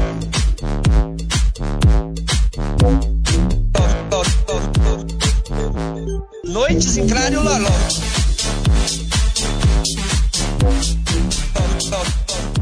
chegando então ao final do, né, da, da, história, e depois que os personagens todos evoluem, dão seus primeiros passos, melhoram, se reúnem e dizem, vamos de fato enfrentar Mr. Nobody e vamos recuperar o Niles, e aí já tem uma lição que eu acho mais foda, que é o Mr. Nobody vestido com roupão do Doom Patrol, boné do Doom Patrol, com um tablet do, assistindo a série, faz, finalmente, finalmente temos um grupo de heróis. Com um pôster da Doom Patrol do lado.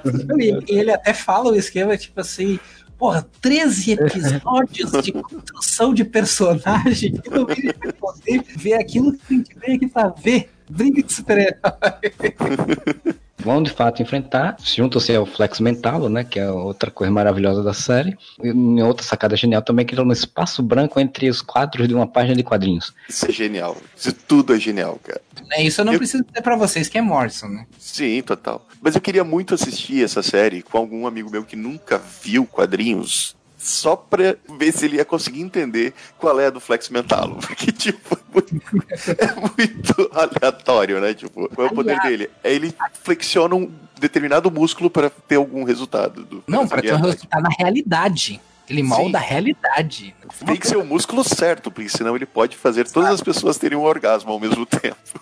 Mas uma coisa muito interessante, cara, do, dessa questão que entra também naquilo que a gente falou sobre como eles abraçam a esquisitice. Cara, eles podiam muito bem ter adaptado o Flex Mentalo visualmente. Mas ele é basicamente o mesmo Flex Mentalo que aparece na Patrulha do Destino do Morrison. Sim, Tipo, é aquela sunguinha, é, é o herói da praia, é o. É, é o, é o herói de sunguinha andando no meio da cidade falando com o povo, né, cara? Tipo.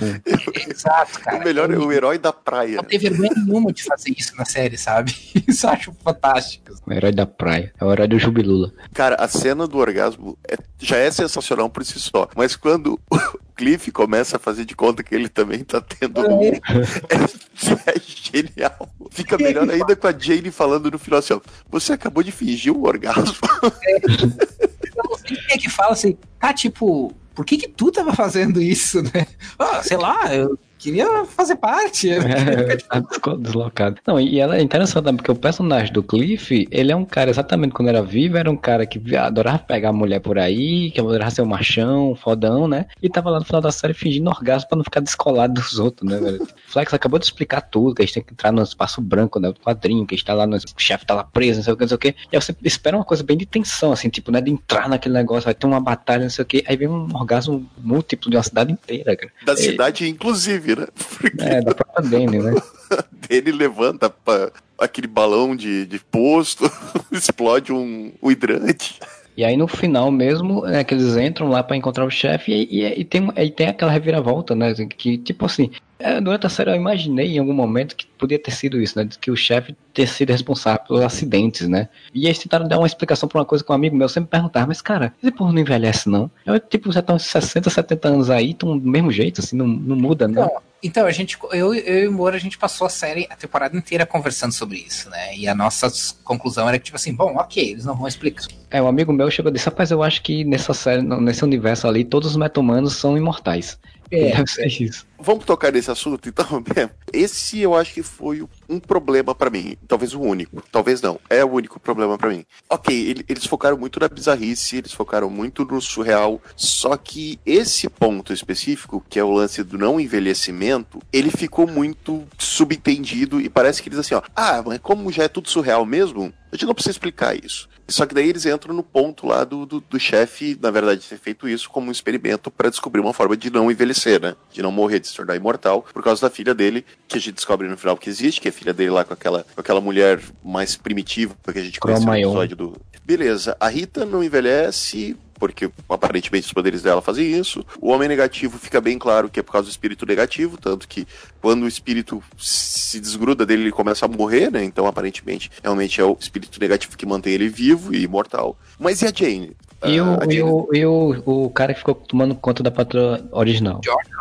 e o Flex Mentalo? Todos os meta-humanos não envelhecem nesse, nesse universo, todos os meta-humanos são imortais, mas por que especificamente que ele precisava então da Rita? Por que especificamente que ele fez isso com. causou os acidentes da Rita, no Larry, Cliff e na Jane. São, são os quatro especificamente, só os que ele se envolveu na criação que não envelhecem, ele que se envolveu na criação do Flex Mentalo, então, e do outro carinha aqui que Ele mesmo, né? O Niles também não envelheceu, né, cara? Ele tá praticamente com a mesma cara desde. Mas aí a gente pode, mas a gente pode subentender que do- dos experimentos ali, dos acidentes que ele criou, ele conseguiu encontrar uma forma dele Se ficar manter imortal, jovem. né? É, sem, é, sem Também não, é imortal.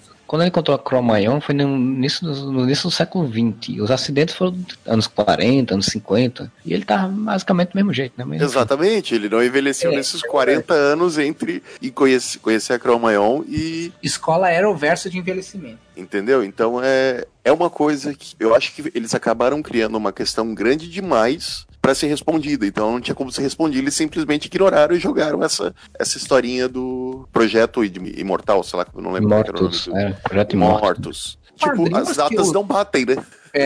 Nos quadrinhos que eu lembro, cara, ele ele é responsável pelos acidentes de todo mundo, mas se eu não me engano, ele quer tipo alguma coisa, tipo, ele quer causar um fim do mundo, alguma coisa assim. Um esquema assim. Ele é tipo meio que vira o vilão, assim. O que pra mim foi bom que eles fugiram disso na série, porque eu acho que a série é uma versão condensada e mais palatável. Eu gosto da, da Patrulha do Ah, Destino do, do Morrison, mas eu acho que é uma versão mais digerível. Não mais digerível no sentido negativo, sabe? Que nem eu diria, por exemplo, de talvez outras, outras séries ou outros filmes. Não seria uma versão digerível, seria uma versão simplificada. No Morrison tem as bundas carnívoras.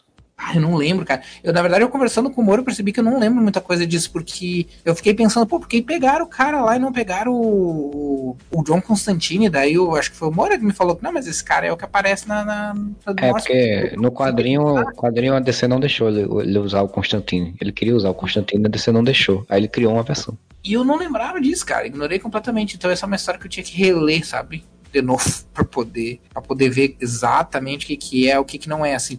Tá, o último episódio, eles vão pra bizarrice extrema, né? Tá todo mundo na D- no DN, e daí o, o, o Mr. Nobody tá lá meio desesperado, porque a barata e o, o Ezequiel e o rato lá, o seu. Como é que é? General Bigodes? Estão lá gigantes, do Kaiju destruindo o DN, e ele não E sabe o que fazer. aparentemente o Nobari perdeu um pouco de poder né, ali dentro, né? Aparentemente sim, porque eu acho que a, a filha do, do, do Niles é mais poderosa que ele. E ela era que tava, de uma certa maneira, limitando os poderes, né? É, a personagem nos quadrinhos, o poder dela, se é a pessoa que o que ela imagina, ou ela desenha quase nos quadrinhos, eu acho, ganha vida. Então provavelmente ela imaginou. E ela foi um quadro, né? Foi um quadro pintado, né? Sim, exato. Eu trocaria, eu pessoalmente, trocaria toda essa, essa, essa bizarrice, de inclusive o beijo de língua entre o rato e uma barata, que eu não precisava ter visto. Maiais. Foi muito maiais. Cara, eu teria investido mais em explicar o que, que o, doutor- o chefe estava fazendo, sabe? Como que isso cronologicamente aconteceu.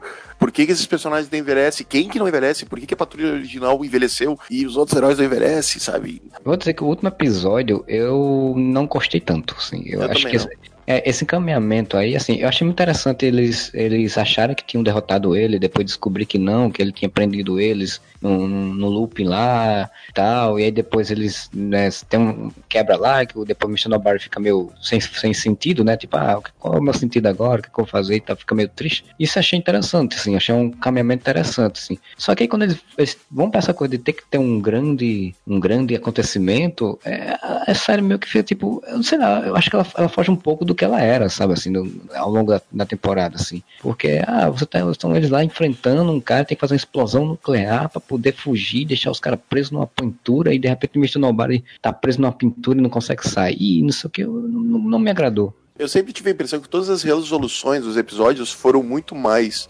inteligentes do que simplesmente uma explosão nuclear. Pô, pega do, desse criador que eles tiveram que criar culto que acreditava no rei criador para poder resolver o problema, sabe?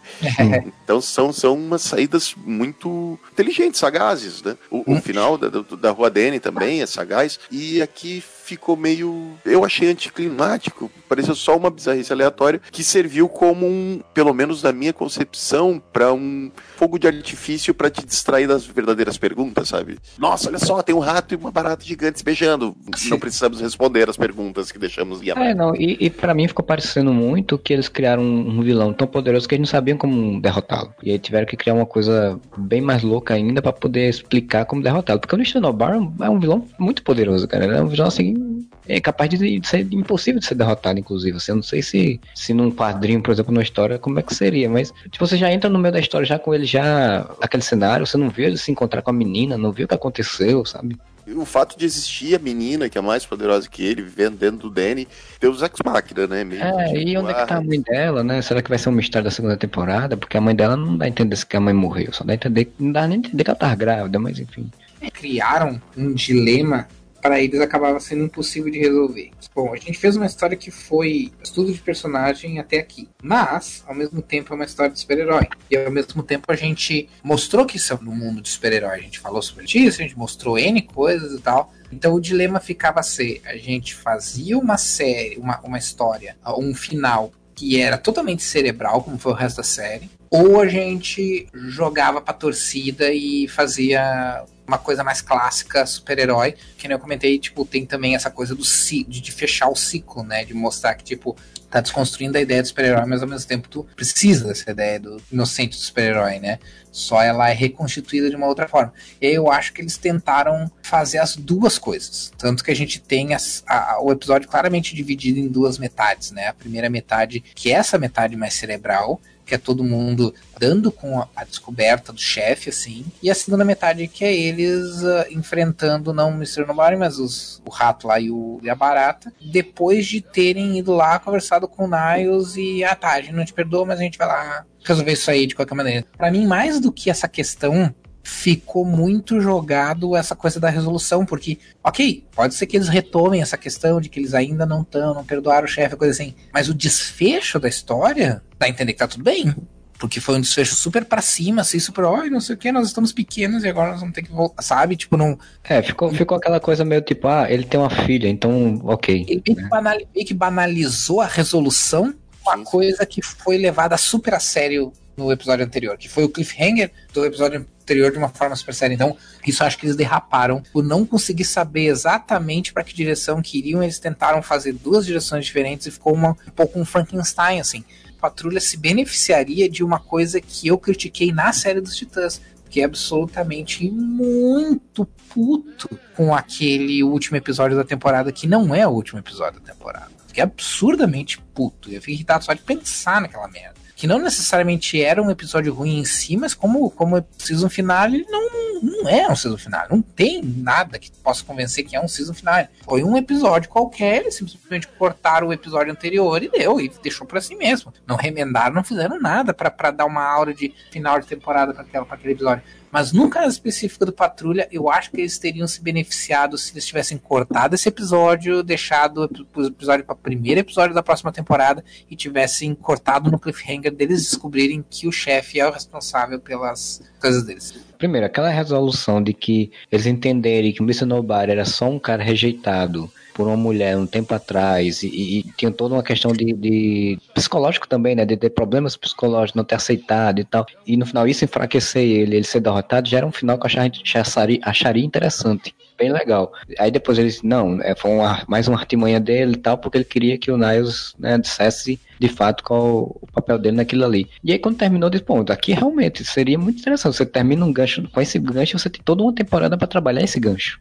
Exatamente, porque é o lance de terem o lance do perdão, que eu acho que um dos problemas mais graves é o lance do perdão rápido ao chefe. Tem todo o lance de tipo, cara, me explica como é que ele fez para influenciar o acidente de todo mundo. Como que ele fez pro Larry entrar numa nave e bater com um espírito negativo que tá no espaço? Que controle ele tem sobre isso? Como é que ele fez pro Cliff sofrer um acidente de trânsito bater num caminhão? Ele até fala que era pra ser um acidente na corrida, né? Ele escapou na corrida. Que influência ele tem sobre isso? Como é que ele fez pra Rita cair exatamente naquele lago e, ter um, aquela distância ou aquela coisa? Como é que ele fez pra Jane? Fez o pai da Jane abusar sexualmente dela pra ela Ah, não, mas o, o, da Jane eu acho que eu sei como que, que aconteceu, assim, porque da Jane ele, ele tava atrás de um perfil de alguém que tivesse múltipla personalidade, eu acho. Eu acho que a múltipla personalidade não tinham poderes. Eu acho que ele, na, no tratamento que eles ele fizeram no, deu no deu poderes para elas. Mas isso não é explicado. Né? Mas não é explicado. Então, isso poderia ter sido muito bem trabalhado numa segunda temporada para vocês explicar melhor a origem dos poderes e por que, que esses filha da puta não envelhecem e qual era o real intuito do, do chefe em fazer não, isso. E, e, você começar a segunda temporada com raiva do chefe, né? Porque, porra, filho da puta fez isso tudo, você vai começar a mostrar como ele fez isso tudo para depois você entender, que não justifica, claro, mas entender que ele tá fazendo isso por um motivo, né? Que é a filha dele. E aí você tem todo esse sofrimento da filha dele. E um uhum. negócio que você falou, Marcelo, o lance de conseguir derrotar o Mr. Nobody descobrindo a motivação dele, faria todo sentido dentro da história, porque a história fez o quê? Fez com que os personagens só conseguissem se unir e poder lutar contra o Sr. Nobody quando eles se entenderam, certo? Quando a gente entendeu que eles eram. Então faz todo sentido que o vilão seja derrotado quando a gente entenda o vilão também.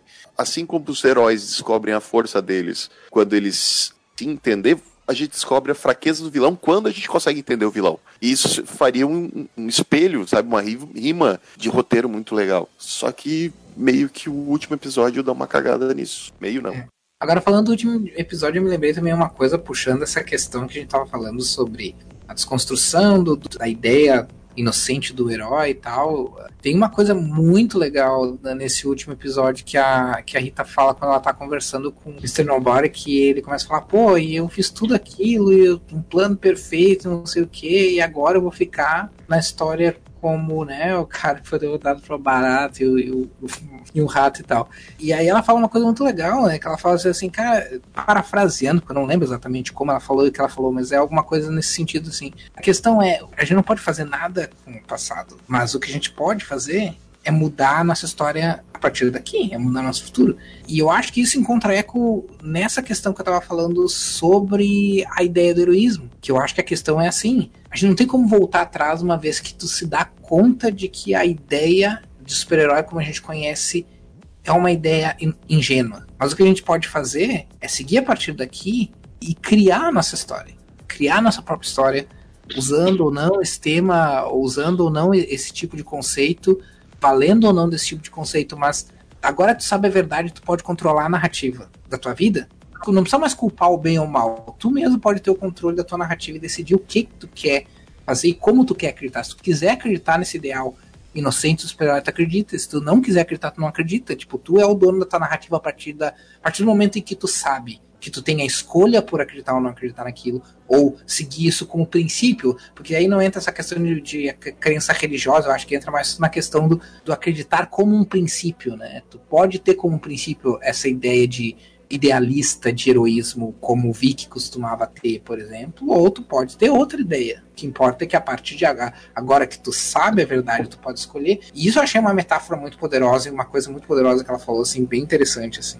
Então, Rafael, eu concordo contigo, mas eu também acho que isso já tinha sido feito no penúltimo episódio, com foco na Rita. Quando eles estão andando lá pelo vazio, né?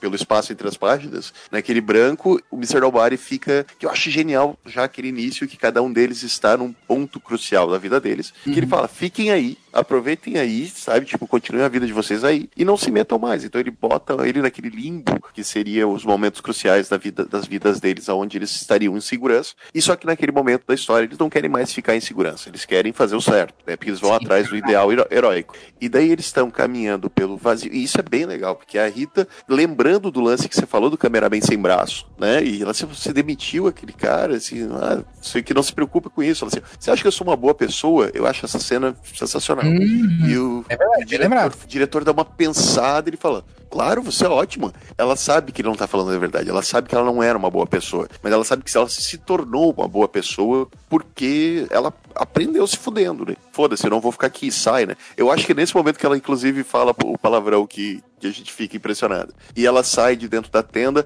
assim como o, o Cliff. O Cliff tá lá, tipo, transando com a bala de novo. Ele diz, Meu Deus, eu sou um merda. Eu tô esse tempo todo me arrependendo. Aí, o primeiro momento que você me bota aqui, eu tô transando com a de novo. e daí ele também sai. O Larry percebe que ele nunca foi um pai nem um marido bom para a família, que ele estava fazendo mal para eles. E ele fala: não posso ficar aqui, não posso cometer o mesmo erro. E sai. E a Jane é a, é, é a, que mais tem medo, mas você vê a briga entre as personalidades dela, tá ligado? Isso eu achei sensacional. De tipo, a Hammerhead, tipo, arrancando as coisas da porta, vamos sair daqui, vamos resolver essa porra. E a Jane ainda com medo, não, cara, talvez a gente fique aqui, sabe? Mas aí, quando eles saem desses respectivos lugares eles estão andando pelo branco, pelo vazio, e é nesse momento para mim que a Rita se tornou a líder da equipe, que o Mr. Nobody tá lá falando. E eles ficaram vagando pelo infinito até se perder para sempre. Daí a Rita fala: "Porra, cala a boca. Eu não quero mais ninguém narrando a minha história. Quem faz a minha narrativa sou eu". E ela começa a narrar a história. Isso é muito legal que ela fala. Então ela foi caminhando e encontrou seus amigos e eles aparecem. Ela toma para si o controle da sua própria narrativa. Esse é o final perfeito pra história, Esse é o final perfeito para mim, cara. É, tipo, eles fizeram o, o- aquela coisa do show don't tell, né? Eles mostraram Exatamente. de falar, e no último episódio eles falaram. Não precisava, né? Apesar de ser uma frase muito legal e tal, realmente teria ficado melhor se a coisa ficasse mais, mais sutil assim, né? E pelo menos pra mim, a derrota perfeita do Mr. Nobody seria isso. Ah, ele é um personagem super poderoso. É, mas a partir do momento que eles tomassem controle da sua própria narrativa, ele como narrador deixaria de existir. Ele Sim, seria é. facilmente derrotável. É muito melhor do que a explosão nuclear no último episódio, ele ficar preso num quadro, sabe? Pelo menos pra mim. O último episódio parece tipo aquele final de, de executivo, né, cara? Que tipo, eles fizeram um final bonito, assim, bem cabeça, e aí o executivo fez, não, mas isso aqui não tem graça. O povo quer ver explosão, o povo quer ver é, É. bichos brigando, gigante, né? Obviamente que eu posso estar exagerando, porque, né, até agora o DC Universe tem só dois, só duas séries, só três séries, né, que, que acabou de estrear o Monstro do Pântano. Começo a sentir meio que um padrão que é meio que um desespero do pessoal responsável pelo serviço de streaming de ir longe demais. O que, que eu quero dizer com isso? Se pegar Titãs, tentem assistir a série de novo que tem na Netflix, né? Ela claramente foi mudando conforme os episódios foram passando. Tipo, alguma coisa aconteceu ali. Alguns roteiros foram alterados durante a série, eu tenho certeza disso. Fora, né, o caso clássico, que originalmente era para ser 13 episódios. Quando a série foi lançada, foi dito que tinha sido cortado um episódio que iam ser 12. E a gente só descobriu que na verdade a temporada ia ser 11 episódios quando terminou o episódio do o décimo episódio e daí deu a promo do próximo episódio dizendo que era o season finale. Pô, foi muito súbito, isso não foi planejado. Ninguém planeja não dizer que o próximo episódio é um season finale de uma série. Então, alguma coisa deu errado ali, alguma coisa está acontecendo nos bastidores. Que eu saiba, não teve nenhum, nenhuma, nenhuma notícia do, do Patrulha do Destino, mas do Monstro do Pântano, a série também ia ter 13 episódios. Quando eles terminaram de filmar o décimo episódio, a galera chegou lá, não sei se os executivos, os produtores, quem foi, chegou lá e disse: Ó, o negócio é o seguinte, não vai mais ter três episódios, os três episódios finais, esse décimo vai ser o último, então reescrevam e refaçam para ser um season finale. A impressão que me dá é que parece que o pessoal tá, tá naquela coisa de executivo querendo ser criativo, mas aí chega na hora amarela e vai lá e não, não, a gente precisa mudar essas coisas e, e muda algumas coisas, né? Aparentemente é o que aconteceu com duas dessas três séries. Eu não li nada sobre coisas semelhantes aparecendo com Patrulha, mas foi o contrário, mas aumentou eu não, mas eu não duvidaria, eu não duvidaria que não tenha tido algum, que não tenha sido refeito alguma coisa do final. Questões semelhantes, por coisa do tipo, ah, nós temos que mudar alguma coisa assim, ou sei lá o que. Apesar de que foi o contrário, né? Que nem tu falou, tipo, foi aumentado o número de episódios. Então, É, A gente também não pode cair na- no, no comum de sempre culpar o executivo também, né? A gente tem essa mania de sempre dizer que, que o negócio não deu, foi meio corrido, mas ah, a culpa foi o executivo que botou a mão. Mas nem sempre, né? Não, e eu, e eu não culpo só os executivos, por exemplo, no Titãs. No Titãs eu tenho certeza que é o Gelf Jones achando que, que sabe fazer filme e série, e infelizmente não sabe. Nem fala isso que ele tá responsável pela da Stargirl e eu, eu curioso, tô animado com a tô Stargirl. muito curioso, mas assim, cara, eu nem sei se hoje em dia ele sabe escrever gibi. Eu sabia, mas faz tanto tempo que eu não, que eu não, que eu não leio mais histórias do. Ah, é, então, Ah, enfim. Eu li a, a, a primeira história que ele fez pra história da Liga da Justiça quando começou os 952, que eu lembro que eu li todas as HQs dos 952. Meu Deus, aquilo era horrível. Vou gravar um podcast sobre Doomsday Clock e chamar você então. Só pra sim, você. isso eu tô lendo, isso eu tô lendo. Tem opiniões. Eu tenho uma pergunta, assim, é, a dos Titãs, a Patrulha e do Monstro Pântano, eles são, foram gravados, finalizados antes de iniciar a série? Se eu não me engano, sim. Eu, eu acho que o Titã, eu acho que Patrulha acabou sim, eu acho que o Titãs não. Tava sendo gravado enquanto ia, ia sendo exibido, se não me engano. Hum, pode ser, pode ser. O Patrulha eu sei que sim, e o Monstro Pântano aparentemente sim, né? Principalmente agora que cortaram os três últimos episódios. É porque geralmente quando você passa serviço de streaming, eles gravam antes e, e joga, né? É, só que, é que o streaming da, da DC Universe tá diferente, né? Eles não estão jogando a temporada inteira de uma vez só. É semanal igual na TV, então, se não me engano, eu posso estar falando uma bobagem. Se alguém tiver uma informação melhor, pode botar isso nos comentários, mas até onde eu me informei, O Titã, sim, teve o lance de, tipo, ele tava bem adiantado, vamos supor, tinha mais da metade da temporada pronta, só que eu, alguns episódios ainda estavam em produção e pós-produção antes. Isso até é perceptível na mudança de paleta de cores dentro de Titãs. Porque uhum. no começo a paleta de cores é muito escura e muito azulada. E isso fazia com que todos os uniformes praticamente ficassem da mesma cor, assim. A partir de um determinado episódio, a paleta de cores fica menos azulada, então você consegue ver o uniforme do Robin da cor que é pra ser, por exemplo, e não roxo. E... Uma outra coisa muito clara também é que o Brandon Thwaites, acho que é o nome dele, que faz o Robin, ele falou na, na, nas Comic Con que o Robin deixou de ser Robin porque o Batman é um assassino e dá essa impressão, né? Embora não, tenha, não seja explicitado, dá essa impressão até o final.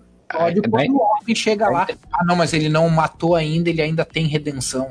Dá a entender que o Robin não deixou o Batman somente porque, tava, porque o Batman era violento, é porque o Batman tinha matado, ele tinha medo de, de, à medida que está sendo ficando violento, ele também matasse, né? Sim, exatamente. Sim. Só que daí chega no final da no final, entre aspas, da temporada, ele chega lá na, uma conversa com o Batman, que na verdade é uma conversa na parede, né? Ele fala: Não, não, tu, tu não matou ainda, Batman, tu ainda pode voltar, tu ainda pode se redimir, tipo.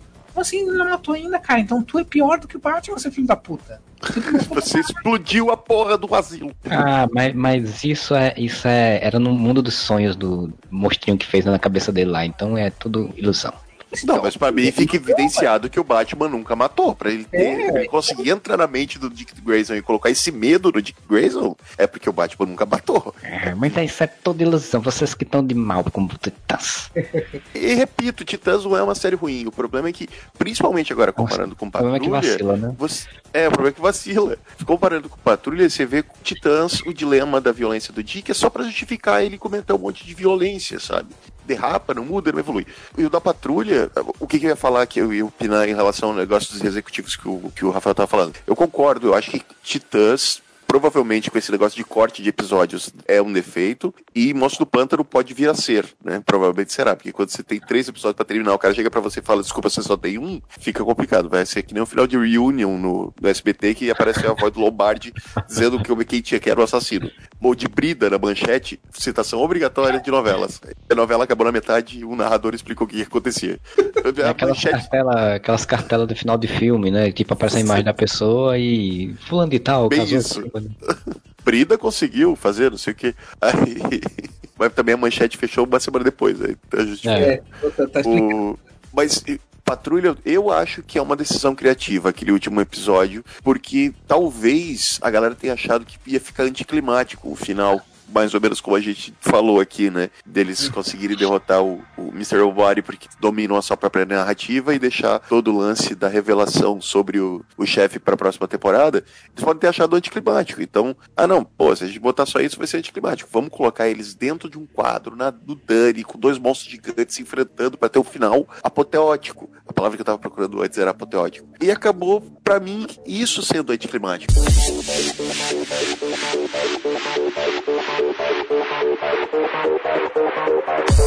Pois bem, então, é, já que a gente chegou ao final da série e tudo, então a gente vai fazer umas considerações finais para chegar ao final do podcast, porque aqui já tá em três horas de podcast, a gente não é aquele lixo do podcast MDM, né?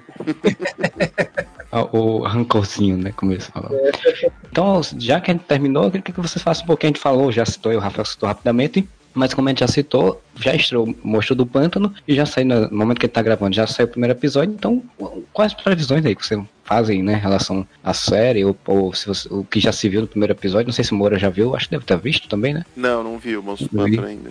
Rafael que já viu, também já, já vi um pouquinho de previsão assim, para aí depois, quando a série acabar, né, a gente volta e faz um outro podcast sobre a série também. A gente tá jogando baseado em um episódio e muita coisa pode mudar, né? A série pode melhorar muito, assim. Mas, julgando apenas pelo primeiro episódio, cara, a verdade é que, tipo, ele não indica nada que vai ser alguma coisa diferente. Porque assim, o que acontece? Eu achei Titãs decepcionante e Patrulha achei foda. Só que Titãs quis fazer uma coisa diferente com os personagens. Que eu acho que foi totalmente os personagens errados para tentar fazer uma coisa diferente, mas isso, isso é outra, essa é outra discussão. Mas eles tentaram fazer uma coisa diferente. No Patrulha, eles tentaram fazer uma coisa diferente e conseguiram ser muito bem sucedidos. E o Monstro Pântano parece que vai contra essas, os dois, as duas séries, assim. Ela não podia parecer mais filme genérico de terror. Se tem uma coisa que dá para elogiar, são os efeitos práticos. Eu achei uma ótima ideia prezar efeitos práticos e evitar sempre que desce o CG. Isso foi muito legal. Mas, tipo, não tem nada que diga assim, nossa, ele tem uma estética diferenciada, ele tem um uso de cores mais bacana, ele trabalha com a questão do terror de uma forma diferente. Não tem nada, sabe? Tipo, parece um filmezinho de terror que tu vai assistir no Netflix. Não é ruim, mas também não é nada demais. Torço que melhore. Aparentemente ele vai, eles vão puxar mais da cartilha do, da, da fase original, né? Do Lenvin e do, do Ben Wrightson do que, do que do Monstro do Pântano, que eles alardearam que eles queriam fazer, que eles iam fazer. O que faz sentido, porque mostra a origem dele e tal, mas eu acho que com séries como a Patrulha, com séries como Legião, tipo. Você não precisa fazer a coisa padrão, não precisava ter começado com a origem dele, tu podia já ter começado com ele estabelecido, sem memória, depois voltar no tempo para tentar descobrir o que, que ele, quem ele era, sabe? Dava para fazer diferente. Então, eu só vou assistir porque eu sou um verme se eu for do Monstro do Pântano, mas a verdade é que se fosse uma série de um outro personagem qualquer que eu, que eu cagasse, assim, que não tivesse nenhum apego emocional, provavelmente nem continuaria assistindo, assim. Sem dar spoilers, eu também acho que, como você falou do primeiro episódio da Patrulha, e até o primeiro episódio dos Titãs, ele me deixou interessado de ver mais daquilo ali. O primeiro episódio do Poncho do Panto não deu vontade nenhuma de seguir vendo a série. Eu achei ele muito genérico de filme de terror, como você falou. Todos os clichês de susto, de, de ambientação, tudo tá tudo lá. Não sinto empatia pelos, pelos protagonistas, nem pelas histórias ah, dele. Outra coisa é mesmo. E nem pelas histórias dele, é, os mistérios que, que, por exemplo, na patrulha, tipo, os protagonistas foram, foram apresentados, você sente que tem algumas coisas ali que você pode, que ele pode trabalhar direito, né? Na, na, na Ibe, no, no Alec, eu não, não achei tão interessante. Poderiam ter trabalhado, sei lá, demorado mais tempo para desenvolver esses personagens ali, mas eles já estão já pro caminho de, de Monstro Panto de fato. Vendo esse primeiro episódio, eu não tenho nenhuma expectativa nenhuma de que de ser interessante essa série. Vamos ver se quando tiver o podcast, né, já ter assistido toda, se eu mudei de ideia ou não. Eu, eu, sempre espero me surpreender, né? Parece que eu tô sempre falando mal de tudo, né? Mas eu, tipo assim, eu assisti Titãs, esperando que fosse uma série boa, assisti Patrulha esperando que fosse uma série boa, vou continuar assistindo Monstros Pantos esperando que melhore, né? Só que a gente tem que, é aquilo que a gente tava falando sobre a questão do conceito do herói, a gente tem que ser honesto consigo mesmos e ah, não é, não é. Mas se, se o Monstro do, o Monstro do Panto for uma série fraca, aí eu fico feliz porque vai seguir um padrão e a Stargirl vai ser uma série boa. Então... é verdade. Olha. Tomara mesmo, seja o caso. Né? É, e aí vai ter a Sociedade da Justiça, eu fico mais feliz. Adoro a Sociedade da Justiça. Espero que, que faça jus, né, a Sociedade da Justiça, porque eles foram introduzidos na, na no Arrowverse, mas assim, né, sumiram tão rápido quanto apareceram, né. Smallville também, é sempre, sempre mal feito. É, exatamente. Pelo menos agora, se só isso ficar bom, né, não só os, já... mas tipo os, os personagens, os arcos, se tiverem e tal, já tá valendo, né. Moura, você que não viu, qual a tua expectativa é Ponte do Panto? Cara, eu vou assistir só pra poder gravar um podcast mesmo. não é um personagem que eu tenho muito envolvimento ou apego, nunca li nada sobre. O Rafael definiu muito bem. O trailer me pareceu um filme de terror do Netflix, assim, que não é uma boa, uma boa impressão. Mas eu vou assistir porque, né, vamos ver os conceitos do DC Universe estão me interessando, mesmo que algumas vezes eu não concorde tanto quanto Titãs, como outros me, me deixam muito impressionados, como foi Patrulha do Destino. Vou supor que Monstro do Pântano também tem alguma coisa aí que possa chamar a atenção, mas eu vou assistir só pra gente ter a terceira participação da equipe DC Universe oficial aqui no podcast. Então a gente chega ao final desse podcast maravilhoso sobre a Patrulha do Destino. Queria agradecer ao Rafael pela presença mais uma vez obrigado por me receberem de novo, né? Eu sempre, sempre bom conversar com os, os nobres, nobres bacharéis. Eu tenho a coluna lá no, no site da Dynamo, sargento, chamado Sargento do Terror, que é sobre quadrinhos de terror, mas ela tá parada, né, por conta das minhas mudanças de vida e mudanças físicas e psicológicas que eu tive, estou tendo nos últimos seis meses. Mas vai voltar mais cedo ou mais tarde, mas quem não, não leu tem um monte de matéria lá, pode mais de 50 matérias, pode lá ler. Dê uma olhada lá no site do Tesla HQ, tem umas HQs bem legais. Foi lançada agora recentemente do que as mortes, que eu não tô envolvido, então deve ser bem boa por causa disso. não, ela é bem boa, eu li. Acho que é a melhor, a melhor história do que a gente fez. E quando eu digo a gente, eu quero dizer modo de dizer, porque eu, na verdade, não tenho envolvimento nenhum, né? É só porque eu faço parte do grupo. Então, dei uma olhada lá, www.teslahq.com.br e tem uma lojinha online lá, quiserem dar uma olhada. Mais uma vez, obrigado por me receber, Jobs. Beleza. Então, se você curtiu esse podcast, você entra lá no areva.com, né? Deixa seu comentário na postagem deste programa. Vai lá no Twitter, vai lá no Instagram, vai lá no Facebook, que tem nossas notícias, informações do dia a dia, né? Postando alguma coisinha, então você sempre tem as informações lá. E se você curte o nosso podcast, você também pode mandar para contato arroba algum e-mail, algum comentário, alguma sugestão, ou algum link de alguma coisa que você acha interessante. E você pode ir lá no Catarse Assinaturas, né? Fazer seu apoio ao nosso podcast. Lá tem as faixas de preço que você seleciona e escolhe um, o mínimo que tem mais 5 reais, 5 reais por mês, você já ajuda a gente, ajuda nós pra gente botar, manter aí o feed, manter aí é, o provedor, manter aí tudo que a gente tem aí pra colocar o podcast no ar. Assim, ajuda a gente assim como os nossos padrinhos, campeões, o Bruno Felipe e o Josué Gentil, a nossa madrinha defensora Aline Aparecida Matias e a nossa madrinha Liga da Justiça Julie Mendes, que estão nos auxiliando todo mês lá, fazendo com que a gente mantenha esse podcast com força, coragem, conceito de heroísmo, né? Não, nem tanto, mas, mas a gente vai tentando. É, Moura, quer fazer alguma consideração final? Só queria mandar um abraço para todo mundo e já que estamos no finalzinho, dizer a última coisa que eu notei da série e que eu acho um encerramento muito legal é que no final Dani, a rua, se tornou Dani, o tijolo. ah, isso acontece no quadrinho também. Sim, sim. então a gente volta semana que vem com mais um podcast e Guarabá. us, we gotta stick together. Keep your head up, nothing lasts forever. Here's to the damned, to the lost and forgotten. It's hard to get high when you're